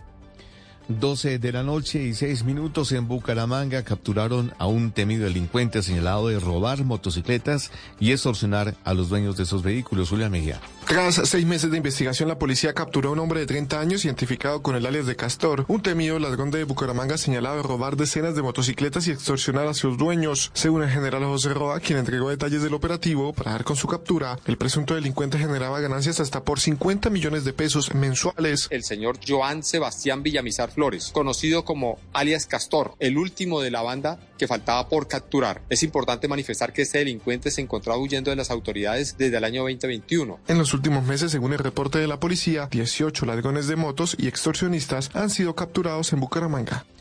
12 de la noche y 7 minutos, un cerrajero que fue secuestrado en Ginebra Valle logró escapar de los delincuentes que exigían por su liberación una millonaria suma de dinero. Esa persona fue víctima de lo que llaman las autoridades un falso servicio. Lina Veré. Momentos de pánico tuvo que vivir en las últimas horas un trabajador de cerrajería cuando fue llamado por un supuesto cliente del municipio de Ginebra Valle, quien le pedía que se desplazara hasta el lugar para un trabajo en una finca. Los hombres empezaron a comunicar con él, a decirle que lo tenían rodeado y que estaba en manos del ELN. Una cotización de un trabajo para hacer un, un encerramiento de 500 metros de malla, pero acá mi familia sí la estaban ejecutando muy duro. Las autoridades siguen en la búsqueda de los otros extorsionistas, pues esta modalidad de falsos servicios se ha incrementado en el Valle del Cauca, especialmente en los municipios de Ginebra, Buga, Tuluá y Cartago.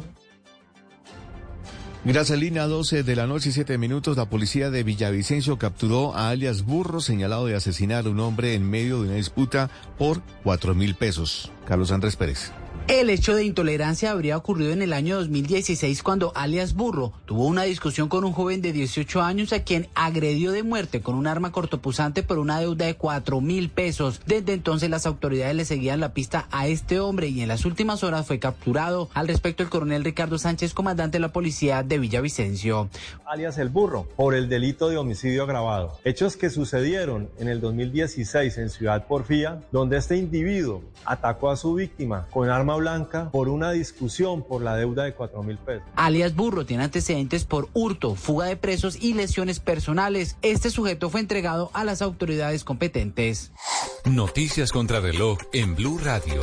Y cuando ya son las 12 de la noche y 8 minutos, la noticia en desarrollo, el gigante minero suizo Glencore fue condenado este martes en un tribunal de Nueva York a pagar 700 millones de dólares tras haberse declarado culpable de sobornar durante más de una década a funcionarios de varios países. La cifra que es noticia Viva Air le está ofreciendo un retiro a 278 de sus pilotos, copilotos y empleados a cambio de la liquidación y un bono de retiro. La oferta se le hicieron a 55 capitanes, 53 oficiales, 65 jefes de cabina y 105 auxiliares de vuelo. Y quedamos atentos porque el precio de la gasolina en las tres principales ciudades del país, es decir, Bogotá, Medellín y Cali, ya sobrepasa los 11 mil pesos por el galón. Eso tras el incremento de 400 pesos que fue anunciado en la noche de este martes.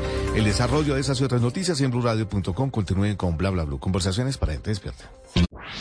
Si te encantan los jeans, JCPenney es el lugar para ti. Encuentra skinnies, rectos, acampanados de pierna ancha, al tobillo, desgastados, en fin, como los quieras. De marcas como Levi's, Arizona Jean Company, Mutual Weave y más. Estilos para todos los días y tallas para todo el mundo. Ven a la tienda y encuentra el jean que siempre has soñado. O visita jcp.com y descubre aún más opciones. Porque JCPenney es tu destino para jeans. Hace 30 años, Colombia se apagó. Las anécdotas durante esos 11 meses se cuentan por miles. Eh, eh, en lo personal a mí me afectó porque vivía en un piso 12 y me tocaba dos veces al día escalar los, los 12 pisos. Es el relato de un aguacero que durante 30 días y 30 noches consecutivos cayó sobre República Dominicana. Y yo le dije, ese es el mayor deseo que tengo de que esto vuelva a suceder en Colombia. Y la experiencia a nivel técnico y ambiental llevó a los colombianos a pensar que algo así jamás se repetiría. Este 2 de marzo, en Mañanas Blue, cuando Colombia está al aire, recordaremos qué llevó al país al racionamiento y si en algún momento se podría repetir la misma historia. Si es opinión, feo de la salida de tres ministros del gabinete del presidente Petro? Pues lo bueno quizás es que eh, se da la salida de Alejandro Gaviria el mismo día que el presidente se compromete con los partidos de su coalición a aceptar cambios a la reforma a la salud. Esa eh, defensa pasa ahora al Congreso. Y lo malo y lo feo eh, quizás pues es que quedó esa renuncia empaquetada con la- las otras dos ministras y la forma como, como se ha dicho hasta la saciedad pues no le gustó al país porque al- genera solidaridad que a una ministra la despidan de una manera tan, tan fría. Pero la verdad es que la mayoría de los despidos de los ministros esas son así. Si es humor, Si cuando tiene que despertar al hijo a las seis, lo despierta a las cinco diciéndole que son las siete. Sí.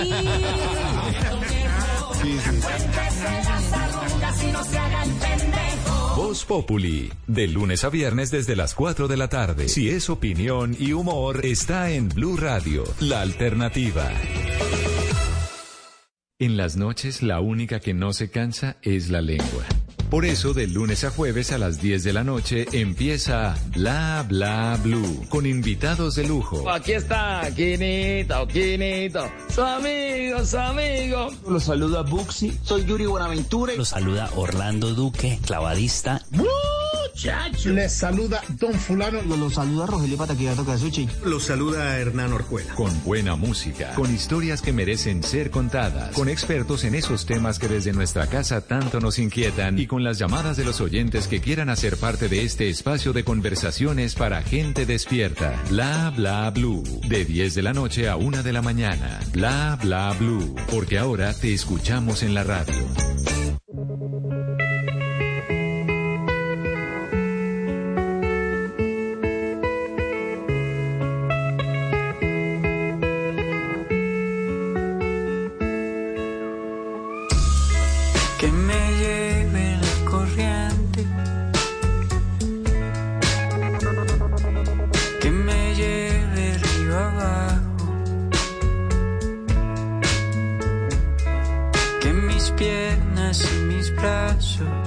Se cansaron de enfrentar y llevarle la contraria.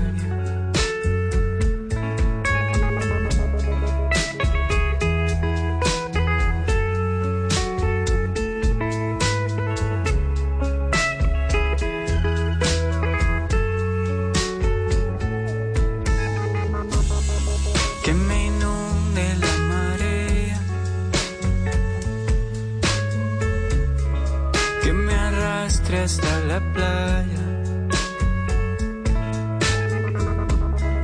que las velas de mi barco se rompieron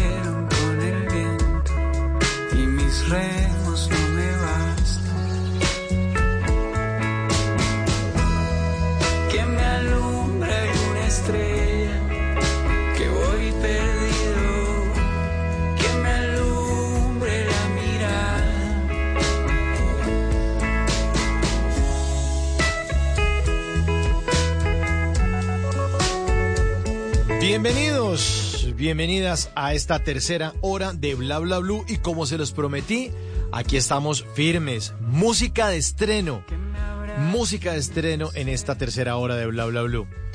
El artista se llama Lucas Hill. Está para todos ustedes en esta noche presentando su nueva canción Perdido. Y le preguntamos a él si estaba, eh, oiga Lucas, ¿por qué está tan perdido? Pero no, mejor le damos la bienvenida a Lucas Hill. Bienvenido Lucas. Muchas gracias por estar con nosotros en Bla Bla Blue. Mauricio, muchas gracias a ustedes por la invitación. Feliz de estar acá esta noche charlando con ustedes. Bueno, no le podemos a- a decir que estaba perdido porque la verdad no había estado en Bla Bla Blue, pero esperemos que nunca se pierda, Lucas. Genial, sí, que así sea. Que así sea. Bueno, háblenos un poco de esta canción. Está maravillosa como todo el trabajo que usted ha hecho durante los últimos años, su trabajo discográfico y su conexión con este arte que nos lleva a soñar y nos lleva a pensar en letras, en música y en sonidos. Hablemos de Perdido, Lucas. Genial, Mauricio. Pues Perdido es una es el tercer sencillo de un nuevo álbum que estoy sacando. Va a salir ahorita el 9 de marzo, eh, con el que estoy súper emocionado. Eh, y bueno, esta canción fue, fue una de esas canciones que salen muy rápido, eh, muy fácil de escribir, eh, que habla un poco de la incertidumbre, que es un, sentimiento que me habita mucho. eh, y de cómo en esa incertidumbre puede encontrar uno eh, como de- dentro de la oscuridad a veces como perspectivas de, de cosas bellas y brillantes también que no se ven tanto con, con la luz del día, por así decirlo.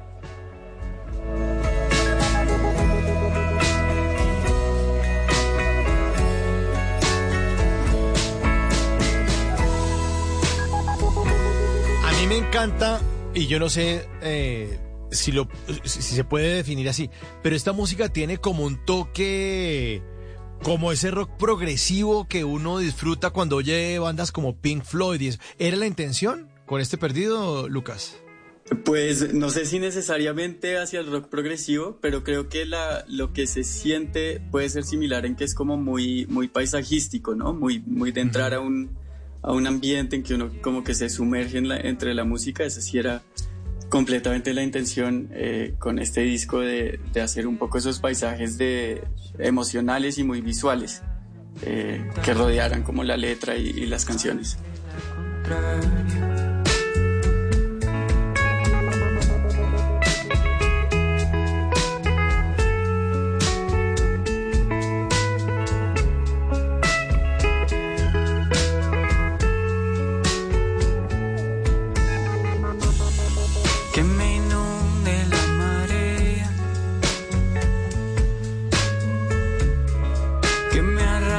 Playa.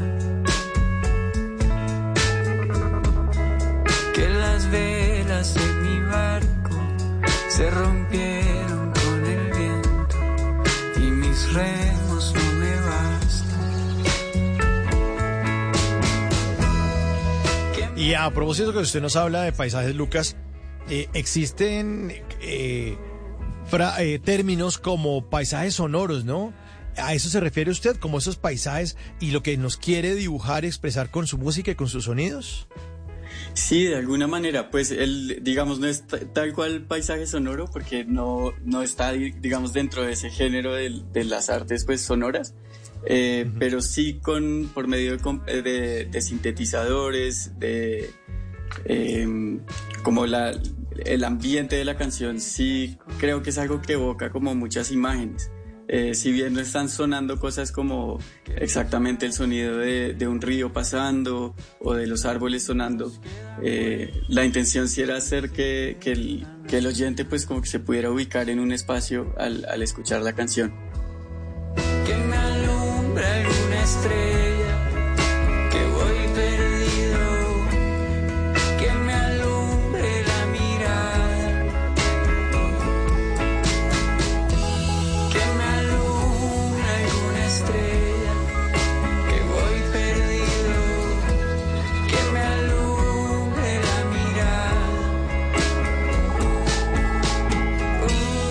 Esta noche estamos con Lucas Hill en Bla Bla Bla en esta tercera hora, hablando de su trabajo, de su nuevo trabajo discográfico, esta canción que se llama Perdido.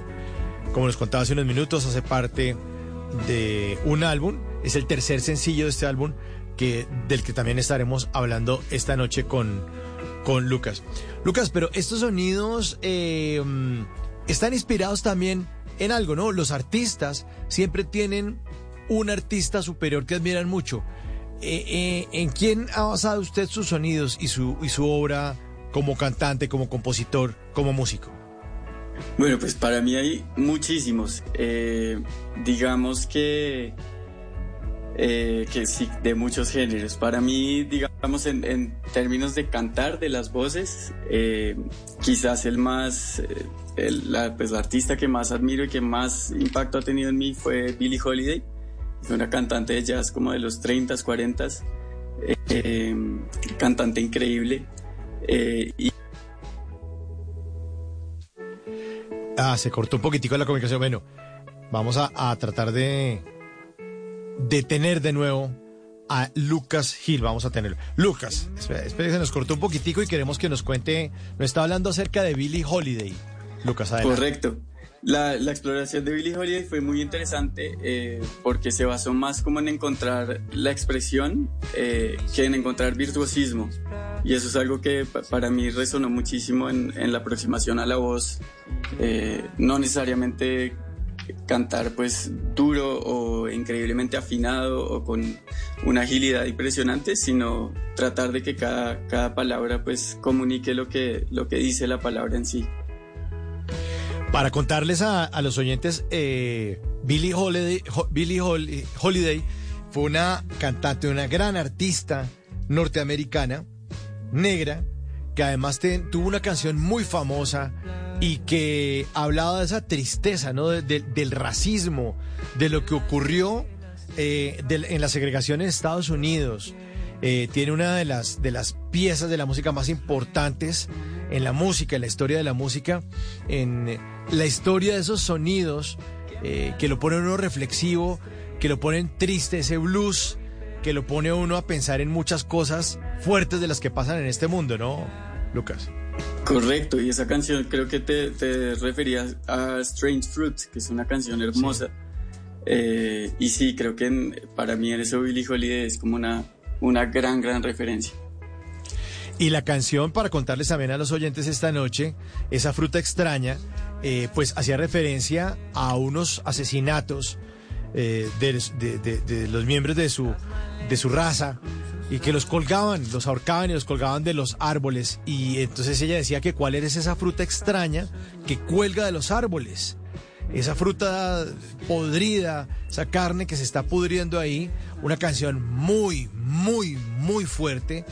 eh, Y la voz también de Billie Holiday, como usted nos contaba, Lucas, que no era la más afinada de pronto, pero que sí era la más adecuada para entonar ese dolor de lo que estaba ocurriendo en ese momento en Estados Unidos, Lucas.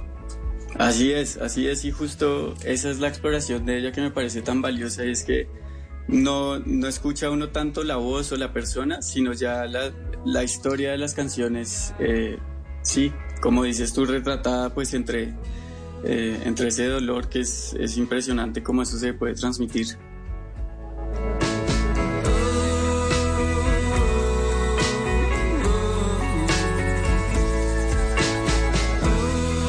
Bueno, ya hablamos un poco de Billie Holiday. ¿Qué otros artistas tiene usted dando, la, eh, eh, dando vueltas en su cabeza, Lucas, que cree que hacen parte de su influencia? Bueno, en esta canción en particular, yo siento que hay una mezcla de dos artistas que me encantan. Uno es Atahualpa Yupanqui, eh, que fue, pues yo creo, uno de los, es uno de los referentes así de la música latinoamericana más impresionantes. Eh, y el otro referente es Radiohead, que es un- una banda que me fascina. Eh, y creo que un poco entre esos dos sonidos está, está esta canción. ¿Poco de Creep, de pronto? Sí, sí, Puede ¿de pronto por haber, sí, también algo como, como oscuro de, de Radiohead encuentro en esta, como, como en esta vuelta, sí.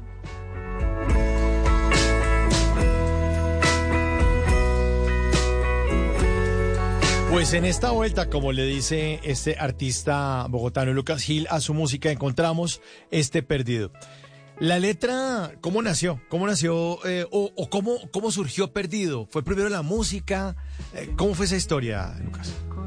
Pues Perdido fue en un momento en que estaba estudiando justamente mucho eh, la música de Atahualpa Yupanqui eh, y lo primero que encontré fue como ese, ese riffcito, esa frasecita con la guitarra con la que abre la canción y que se repite en, en algunas partes. Eh, la pensé primero como una canción de guitarra acústica, muy, muy acústica de guitarra y voz. Eh, después de escribir eso encontré como una armonía, que son como los acordes que van debajo de la letra. Eh, y luego ya me senté a escribir la letra y salió muy rápido. Fue una canción que hice como en 15 minutos y una canción en la que me sentí como experto en el tema.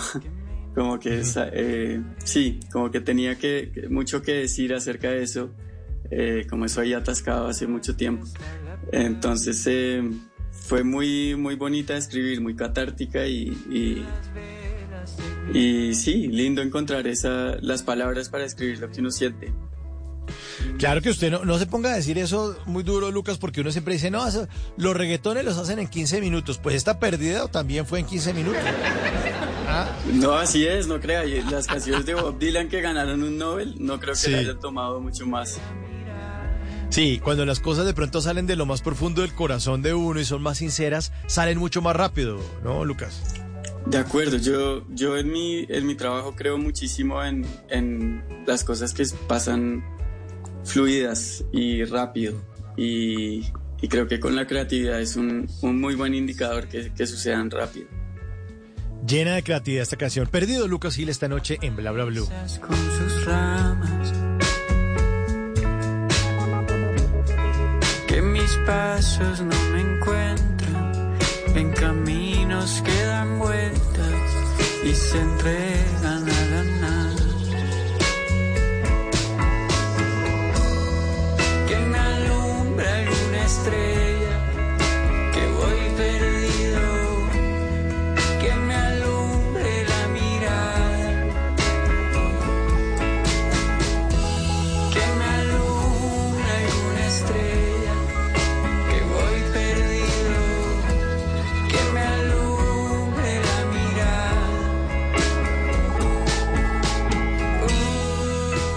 Lucas, ¿y es normal que un artista se sienta perdido porque siempre está buscando algo y de pronto llega al final de sus días y quizás nunca lo encuentre? Y de eso salga una obra y un trabajo que todo el mundo admire, incluso después de su muerte, pero que nunca lo haya encontrado en su corazón. ¿Siempre perdido? Y yo creo que sí, yo creo que eso es mucho la, la naturaleza también de estos oficios creativos, es, es siempre estar como en duda y en búsqueda. Creo que cuando uno ya está muy seguro de sobre qué quiere decir y cómo decirlo, quizás es que se empieza como a repetir. Entonces sí, soy, mu- soy muy amigo de esa, de esa sensación. Hay un comediante, eh, un líder de opinión muy importante en Estados Unidos que se llama Bill Maher y él dice que es- siempre pregunta, que él siempre tiene dudas de todo. Y, "Mi- y bueno, tiene un poco de cosas como medio antirreligiosas y eso. Y él di- les dice a los que lo critican, lo que pasa es que ustedes están muy seguros de sus creencias religiosas y yo todo lo pongo en duda. Entonces como que él dice como que mi credo es el de, la verdad, no sé, no tengo ni idea, entonces siempre está dudándolo, ¿no? Eh, Un, un poco lo que le pasa a muchos artistas, siempre en duda. Sí, yo creo que eh, co- coincido mucho. Yo creo que realmente nadie sabe a ciencia cierta casi nada en, en este mundo. Solo sabemos que la música es una forma de viajar, de eso creo que sí estamos seguros. Bueno, yo lo digo como personaje de radio, usted como, como artista seguramente lo tiene muchísimo más claro. Perdido esta noche, Lucas Gil en Bla Bla y llevarle la contraria.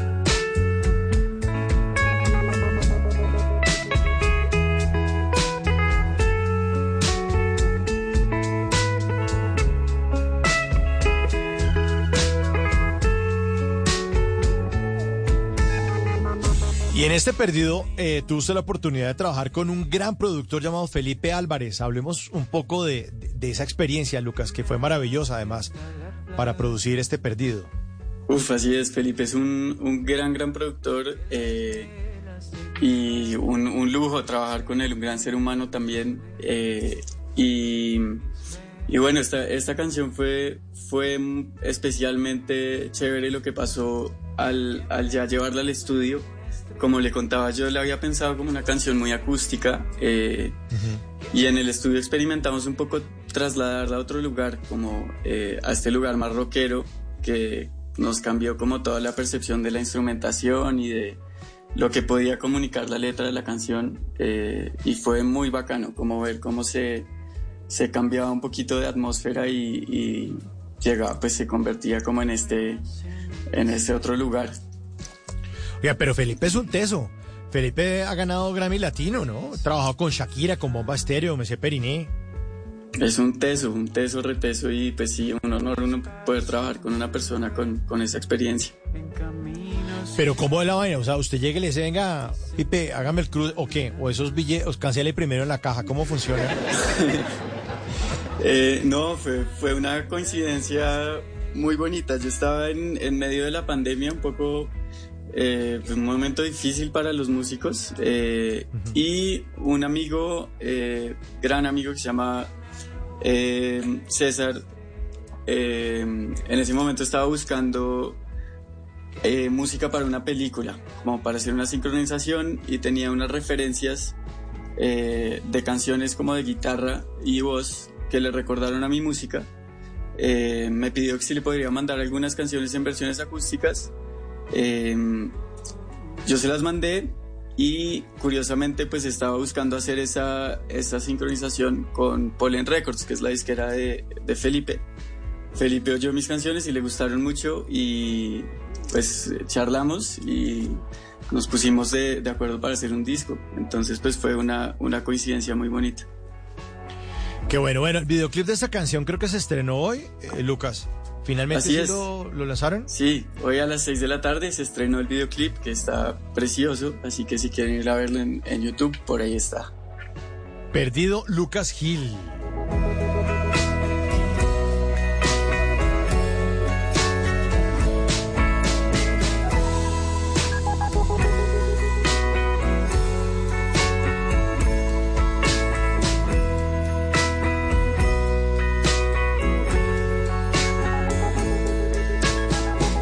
Tenemos presentaciones en vivo también pendientes, eh, Lucas, para lanzar el, el resto del trabajo.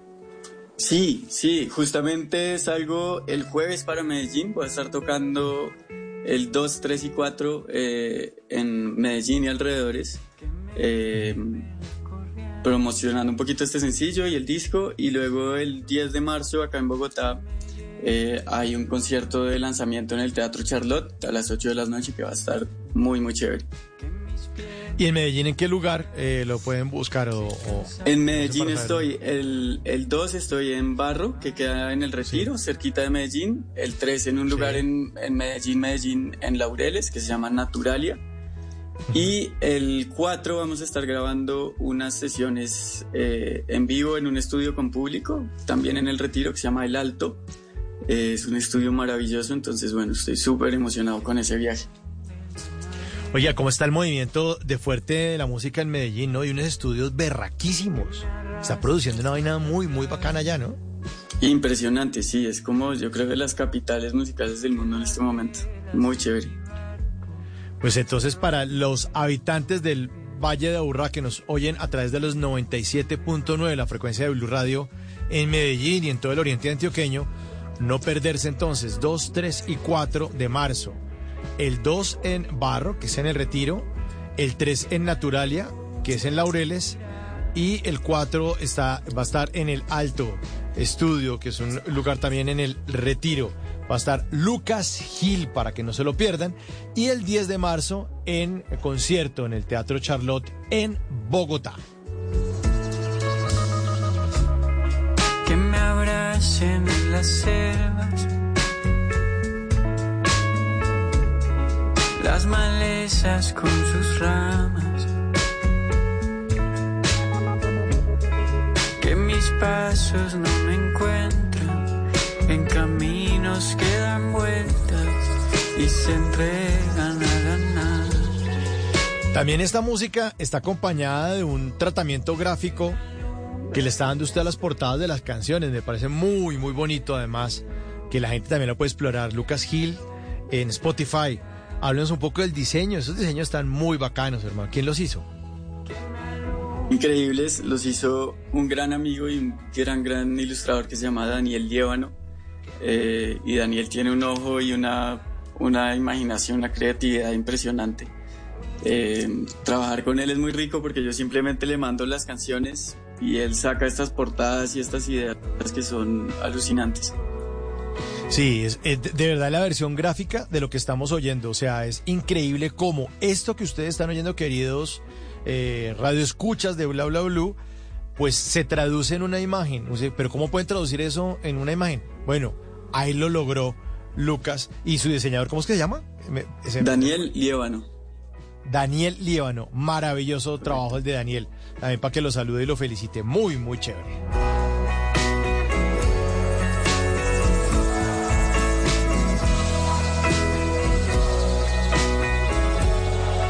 Pero para que ustedes eh, escuchen un poco más de Lucas Gil esta noche en Bla Bla Blue, quiero presentarles otra canción muy muy bonita que se llama Ceguera, que está para todos ustedes esta noche en nuestro programa.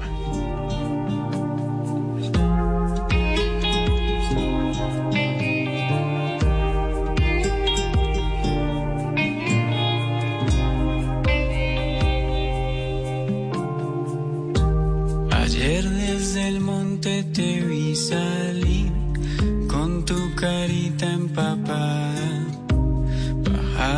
llorando cual mes de abril y toda tu pena me hablaba.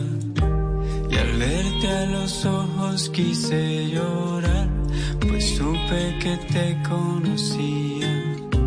De muchas montañas y mucho andar que juntan tu alma a la mía. Y aunque las selvas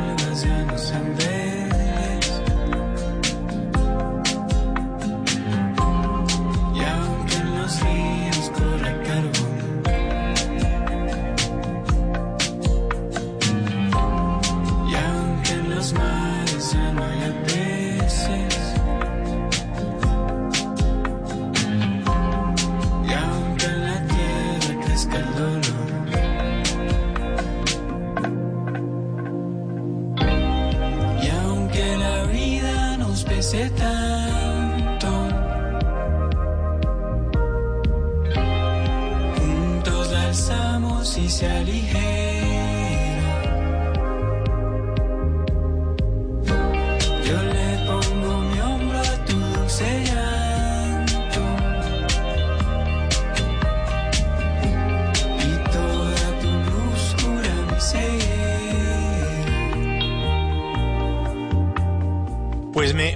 Hasta pesar entrar sobre la canción porque es pisarla, es maravillosa. Quisiera escucharla completamente.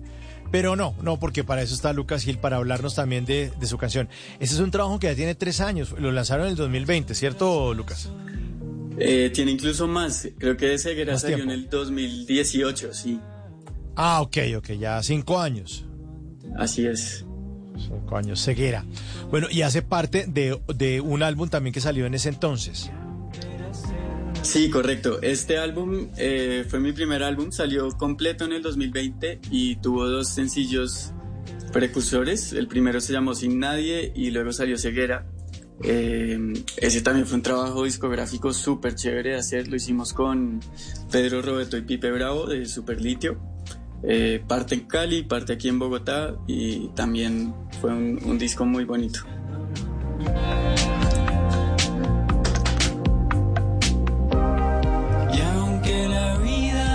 Pese tanto,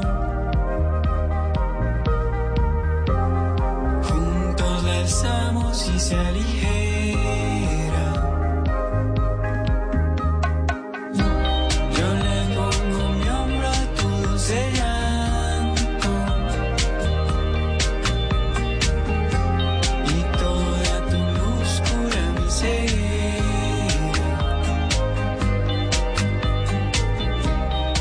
Definitivamente esta música suya lo pone uno a flotar, Lucas. Es muy, muy buena. ¿Qué nivel, hermano? Muy chévere. Muy Muchas gracias, qué bacano. Wow, gracias por eso. Qué, qué bueno.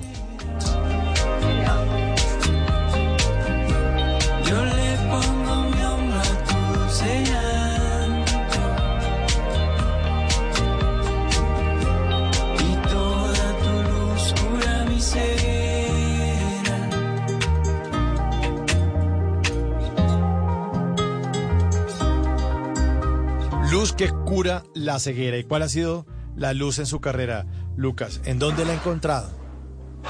Uf, qué buena pregunta. En muchas cosas, en, en personas, en la naturaleza, en la espiritualidad. Eh, no sé, no sé, a veces se le aparece a uno en muchas cosas, ¿no? Eh, pero sí, por ahí.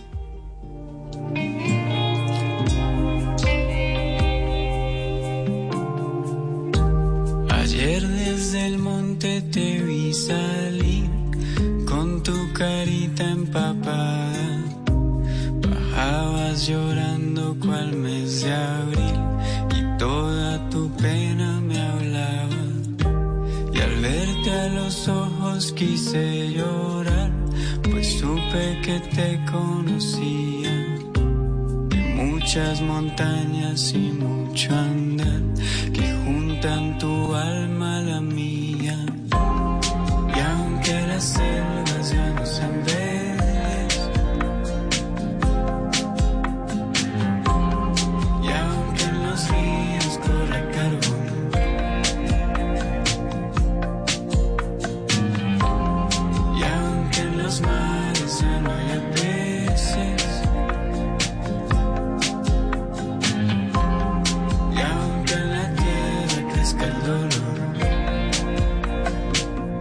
Pues esta música, estos sonidos, indiscutiblemente son de alguien que no, no está empezando, ni experimentando, ni mirando a ver por dónde sí, por dónde quiere volverse famoso para ganar billete y llenarse de plata. No, son de una persona que realmente quiere tocar a los demás con su música, con sus sonidos. Y por eso lo hemos querido presentar para todos los oyentes esta noche en Bla Bla Blue. Él es Lucas Gil. Lucas, ¿hace cuánto empezó su carrera musical? ¿Cómo se empezó usted a conectar con su guitarra y con su voz? Eh, bueno, pues yo, yo he hecho una carrera como en, como en dos tramos. Eh, yo me formé mucho como músico de jazz eh, y realmente hasta mis 25, 26 años me dediqué mucho eh, a la guitarra en el jazz y a la composición. Eh, y luego tuve como una como un cruce de caminos eh, en donde me encontré con las canciones y realmente empecé a cantar, sí, como con 26, 27 años. Nunca he explorado mucho la voz, pero, pero me ha gustado muchísimo esta exploración con las canciones. Entonces un poco he hecho como unas vidas paralelas musicales, una en las que, en la que soy compositor y hago muchos, proyectos audiovisuales, también pues mucha música instrumental y esta otra rama eh, en la que trabajo en las canciones. ¿Y dónde estudió, Lucas? ¿Dónde se formó como músico? Eh, yo estudié un tiempo aquí en la Javeriana eh, y después tuve la oportunidad de irme a un conservatorio en Boston muy bacano que se llama New England Conservatory. Acabé mi carrera allá como compositor de jazz y después de eso regresé a, acá a Colombia a trabajarle a la música. Ah, no, sí, no, no hay nada que hacer. Se le nota, se le nota demasiado esa ida a Boston a estudiar música. Maravillosa, aquí está Ceguera. Lucas Gil esta noche en Bla Bla Blue.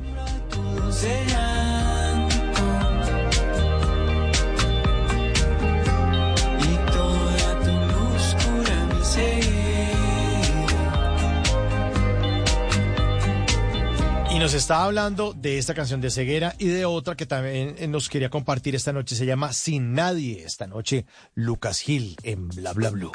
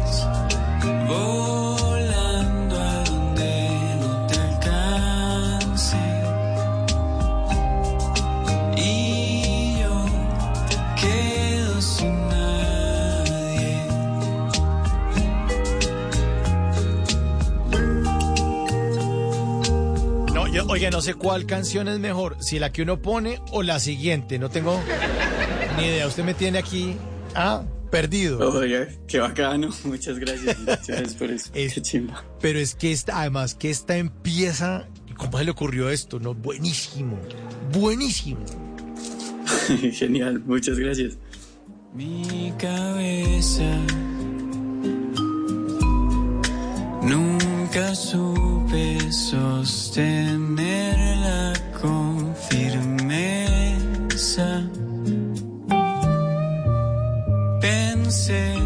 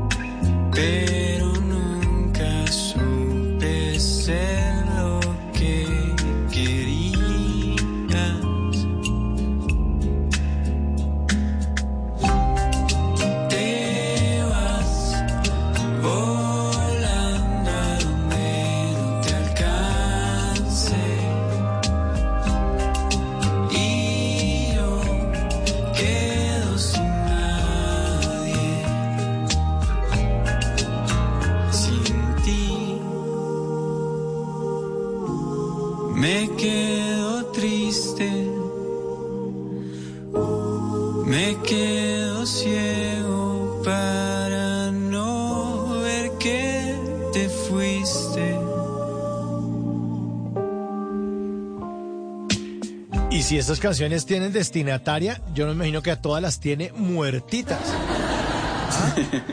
¿Qué tal? Uy. Claro, sí, han sido procesos, procesos fuertes ahí de- del corazón que, que bueno, es- muy bueno también poderlos procesar con la música, es, es una suerte. No, pero si es así, ojalá que lo traten duro las viejas porque si este es el resultado. Que le den ¿Cómo va a duro hacer Lucas eso? Gil. No, qué maldad, ¿qué tal? Que llamen a Lucas Gil y, y le, le terminen mil veces. Ay, ay, ay, qué buena música, hermano, en serio. Sí, quiero, quiero volver a poner la canción desde el inicio. Oigan, de verdad, cómo suena de espectacular esta canción. Aquí está.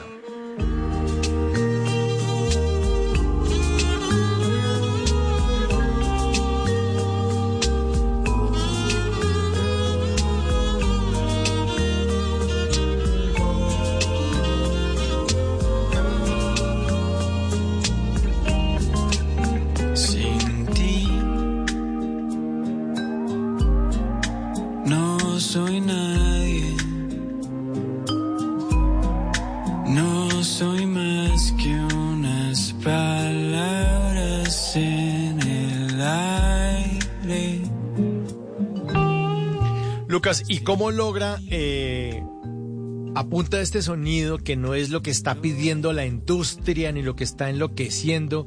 Y ahora que usted va para Medellín ya se dio cuenta de Medellín, cuatro fechas de RBD, boletas en noviembre, enloquecido, ¿no?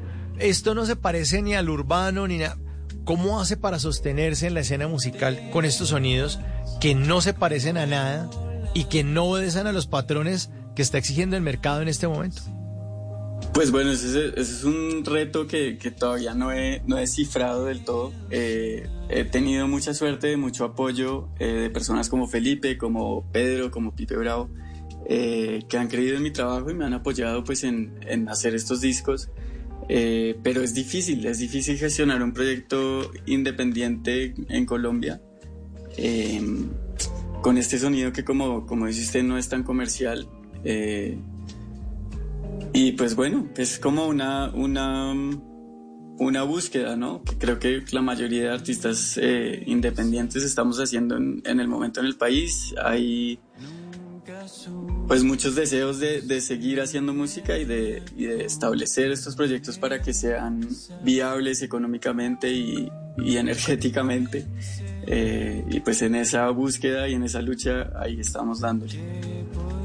Esa es la diferencia entre ser artista o ser alguien que canta y que quiere ser famoso. Bueno, ahí estamos esta noche con Lucas Gil para todos ustedes en Bla Bla Blue. Y miren ahora ya que es, bueno, vamos a ponernos a todos una canción que se llama Mañanas. Mañanas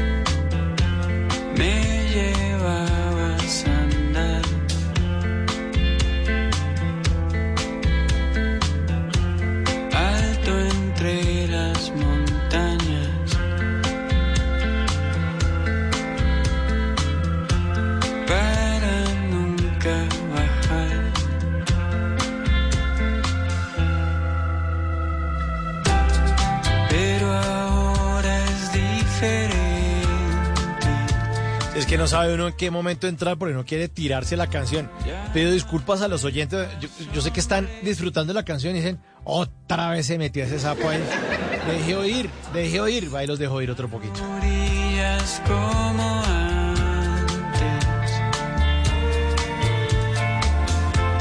Ya no has vuelto a estar feliz.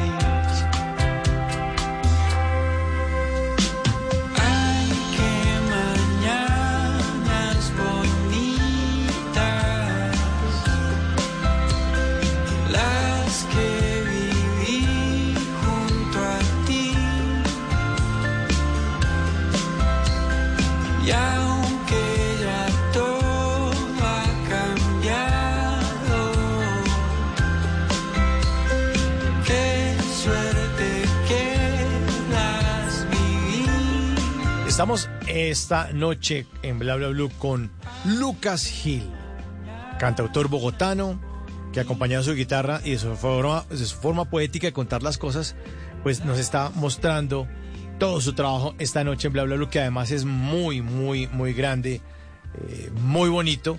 Y ahí está para que también lo aprecien. Los invito a que lo busquen. Lucas Gil, Lucas Gil, para que lo busquen. En todas las plataformas está su música, ¿no, Lucas? Y sus videos. Así es, sí, encuentran todo en Spotify, Deezer, Amazon y en YouTube, lo que usen, por ahí está mi música. Por ahí estamos su música, afortunadamente ahí está Mañanas. Y otra buena canción que también quiero sonar esta noche se llama Libertad. Vamos a darle libertad a esta canción esta noche en Bla Bla Blue. Suénala, suénala. Ahora sí, ahí va.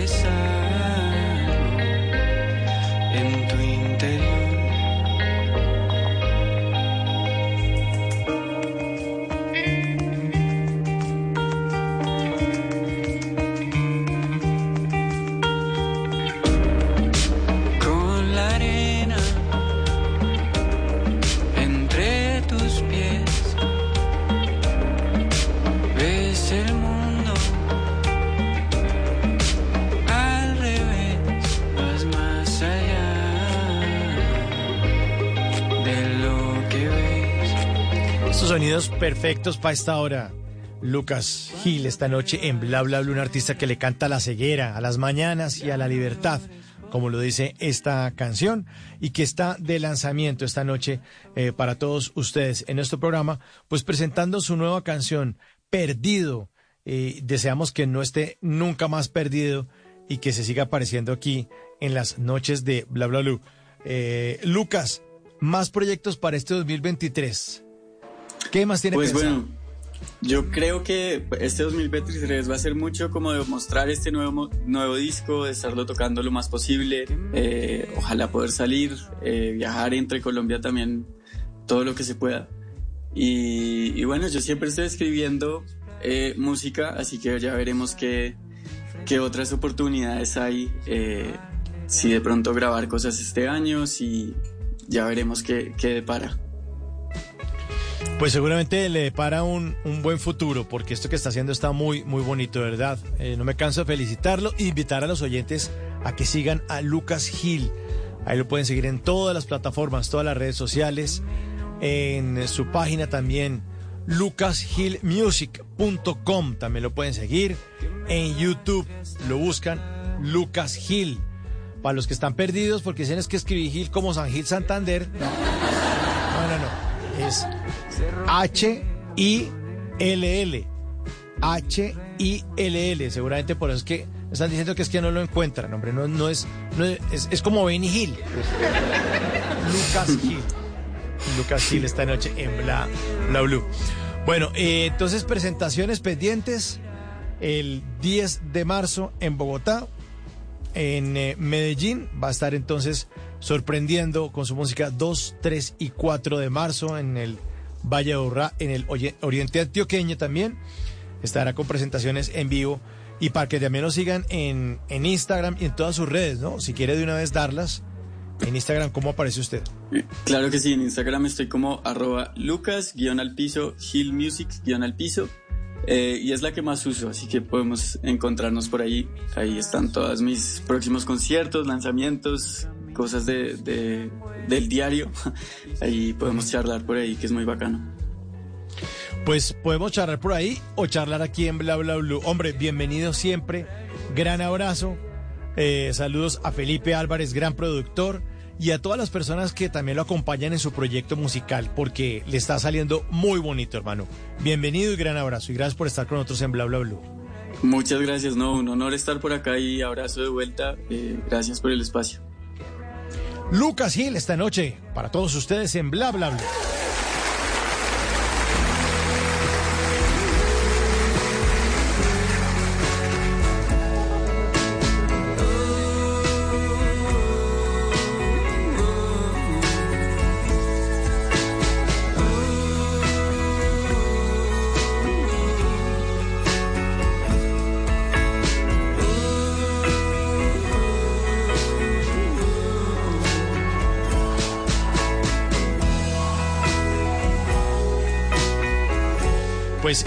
Espero haberlo sorprendido. Hay muchos mensajes que entran a esta hora y bueno, que han, entrado durante toda esta hora. Muchas gracias a todos por estar ahí en sintonía y por gozarse esto. Recuerden que aquí en Bla Bla Blue hablamos todos y hablamos de todo. Y la música también habla. Habla porque la música también es una expresión de sentimientos, de creatividad, de ideas, de explorar, de querer contar con, con sonidos, con música, algo que uno tiene en el corazón, bien, bien, bien, bien profundo y que quiere compartir con los demás oyentes. Por eso, aquí en este espacio donde hablamos todos y hablamos de todo, pues traemos canciones como las de Lucas Gil, este perdido, y las canciones que ustedes pueden seguir a través de todas sus redes sociales y todas las plataformas. Y para que no se pierdan y no se sientan tan perdidos, pues les voy a dar un adelanto de lo que va a ocurrir esta noche en Bla Bla Blue. Después de las 10 de la noche lo esperamos en vivo con una señora actriz. Señora actriz que ha estado en muchísimas producciones, desde NN con Enón Navarrete en el 90, bueno, ha estado en muchas producciones de la televisión colombiana. Ella es María Cristina Galindo, actriz, estará en vivo en Bla Bla Blue.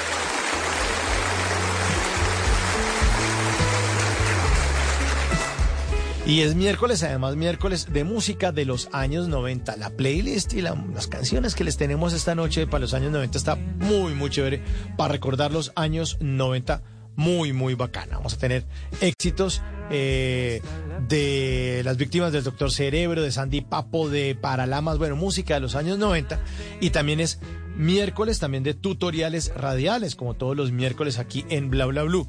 Les tendremos para todos ustedes instrucciones para dominar la ansiedad y la depresión.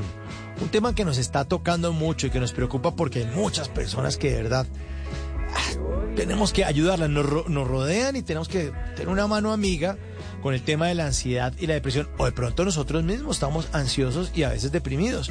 Pues para eso nos estará acompañando un médico científico, un neurocientífico. El doctor Felipe Guillén, psiquiatra, estará para todos ustedes en miércoles de tutoriales radiales en Bla Bla Blue, instrucciones para dominar la ansiedad y la depresión.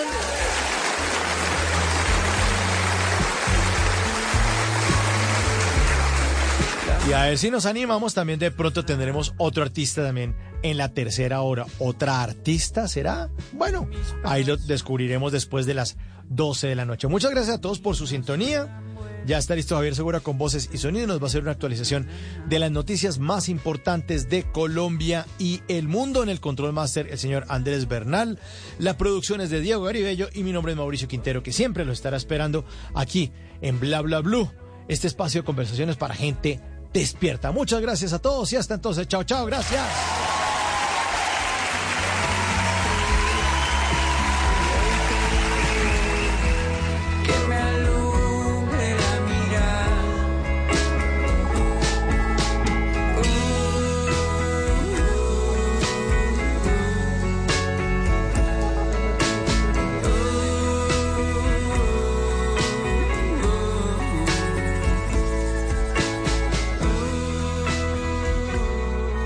Las noches la única que no se cansa es la lengua. Por eso, de lunes a jueves a las 10 de la noche empieza Bla Bla Blue con invitados de lujo. Le saluda la chilindrina. Soy Bonnie Cepeda. habla Michelle Brown. Yo soy Liz Pereira. Checo Acosta, el príncipe del carnaval. Soy Claudia Bamón. Los saluda Alfredo de la Fe. Yo soy Maía. Con buena música, con historias que merecen ser contadas, con expertos en esos temas que desde nuestra casa tanto nos inquietan y con las llamadas de los oyentes que quieran hacer parte de este espacio de conversaciones para gente despierta. Bla bla blue. De 10 de la noche a 1 de la mañana. Bla bla blue. Porque ahora te escuchamos en la radio. Voces y sonidos de Colombia y el mundo. En Blue Radio y bluradio.com. Porque la verdad es de todos. Una de la mañana y dos minutos. Esta es una actualización de las noticias más importantes de Colombia y del mundo en Blue Radio. Los jóvenes estudiantes resultaron gravemente heridos por un tractocamión en medio de las manifestaciones que se llevaron a cabo en el municipio de Nuevo Belén de Bajirá, en el departamento de Chocó. Juan Pablo Álvarez.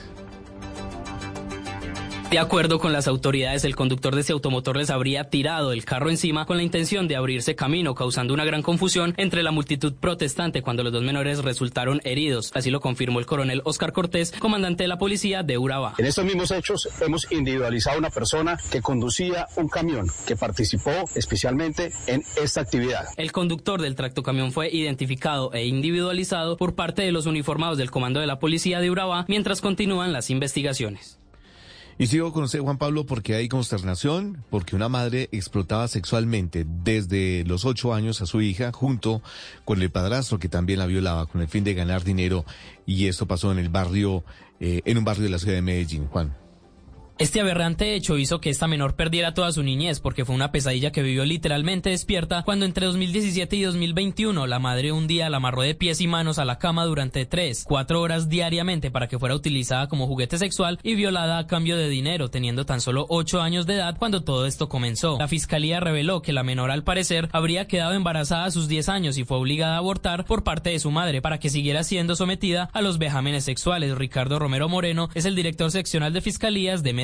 Por los delitos de acto sexual abusivo, acceso sexual abusivo, todos ellos agravados y proxenetismo. A los 10 años queda embarazada, la obligan a abortar la madre. Según las autoridades, la víctima pudo escapar de allí y estas personas fueron capturadas. Además afirmaron que tanto la madre como el padrastro fueron enviados inmediatamente a la cárcel. Una de la mañana y cuatro minutos, una mujer disparó en los genitales a sus vecinos en medio de una pelea porque permitió el paso de unas vacas a su finca. Esto pasó en el municipio de Palmar de Varela, en el departamento del Atlántico. Diana Espino. En la vereda Burrusco, en zona rural del municipio de Palmar de Varela, fue capturada una mujer de 43 años que en un hecho de intolerancia tomó un arma de fuego y le disparó a un vecino en sus genitales. Todo porque varias reses de la víctima irrumpieron en la propiedad de la mujer y le comieron parte de los productos que había sembrado en una huerta. De acuerdo con el coronel John Jairo Urrea, comandante de la Policía del Atlántico, la mujer fue sorprendida cuando intentó ocultar el arma de fuego dentro de su vivienda. Ahora deberá responder ante las autoridades por tres delitos. Gracias a la ciudadano, a la llamada urgente que se hizo al 123, se logra la captura de esta persona y se pone a disposición por el delito de tráfico, porte y fabricación de armas de fuego y por el delito de lesiones personales y tentativa de homicidio. La persona herida fue llevada a un centro asistencial donde permanece fuera de peligro, mientras que su agresora será presentada en audiencia en las próximas horas. Una de la mañana y cinco minutos eh, y quedamos atentos porque los conservadores establecieron líneas azules para la reforma a la salud. Proponen atención primaria, que el sistema sea mixto con aseguramiento por parte de la CPS y que el usuario pueda escoger qué eh, reforma quiere finalmente, la que propone el gobierno nacional o la que proponen los partidos políticos. El desarrollo de esas otras noticias en blurradio.com continúen con Blue Música.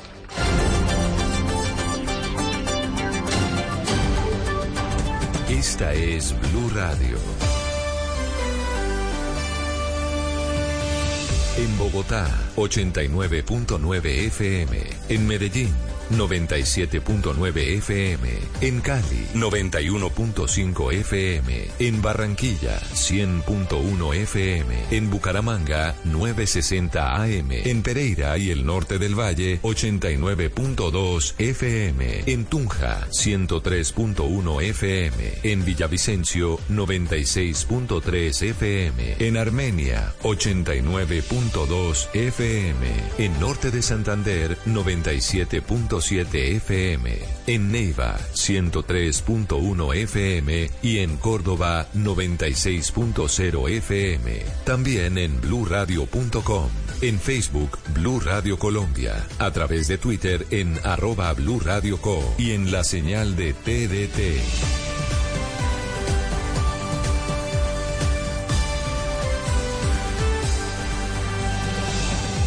Radio, la alternativa. Y ahora en Blue Radio, música para terminar el día. Las mejores canciones de todos los tiempos para acompañar el final de la jornada.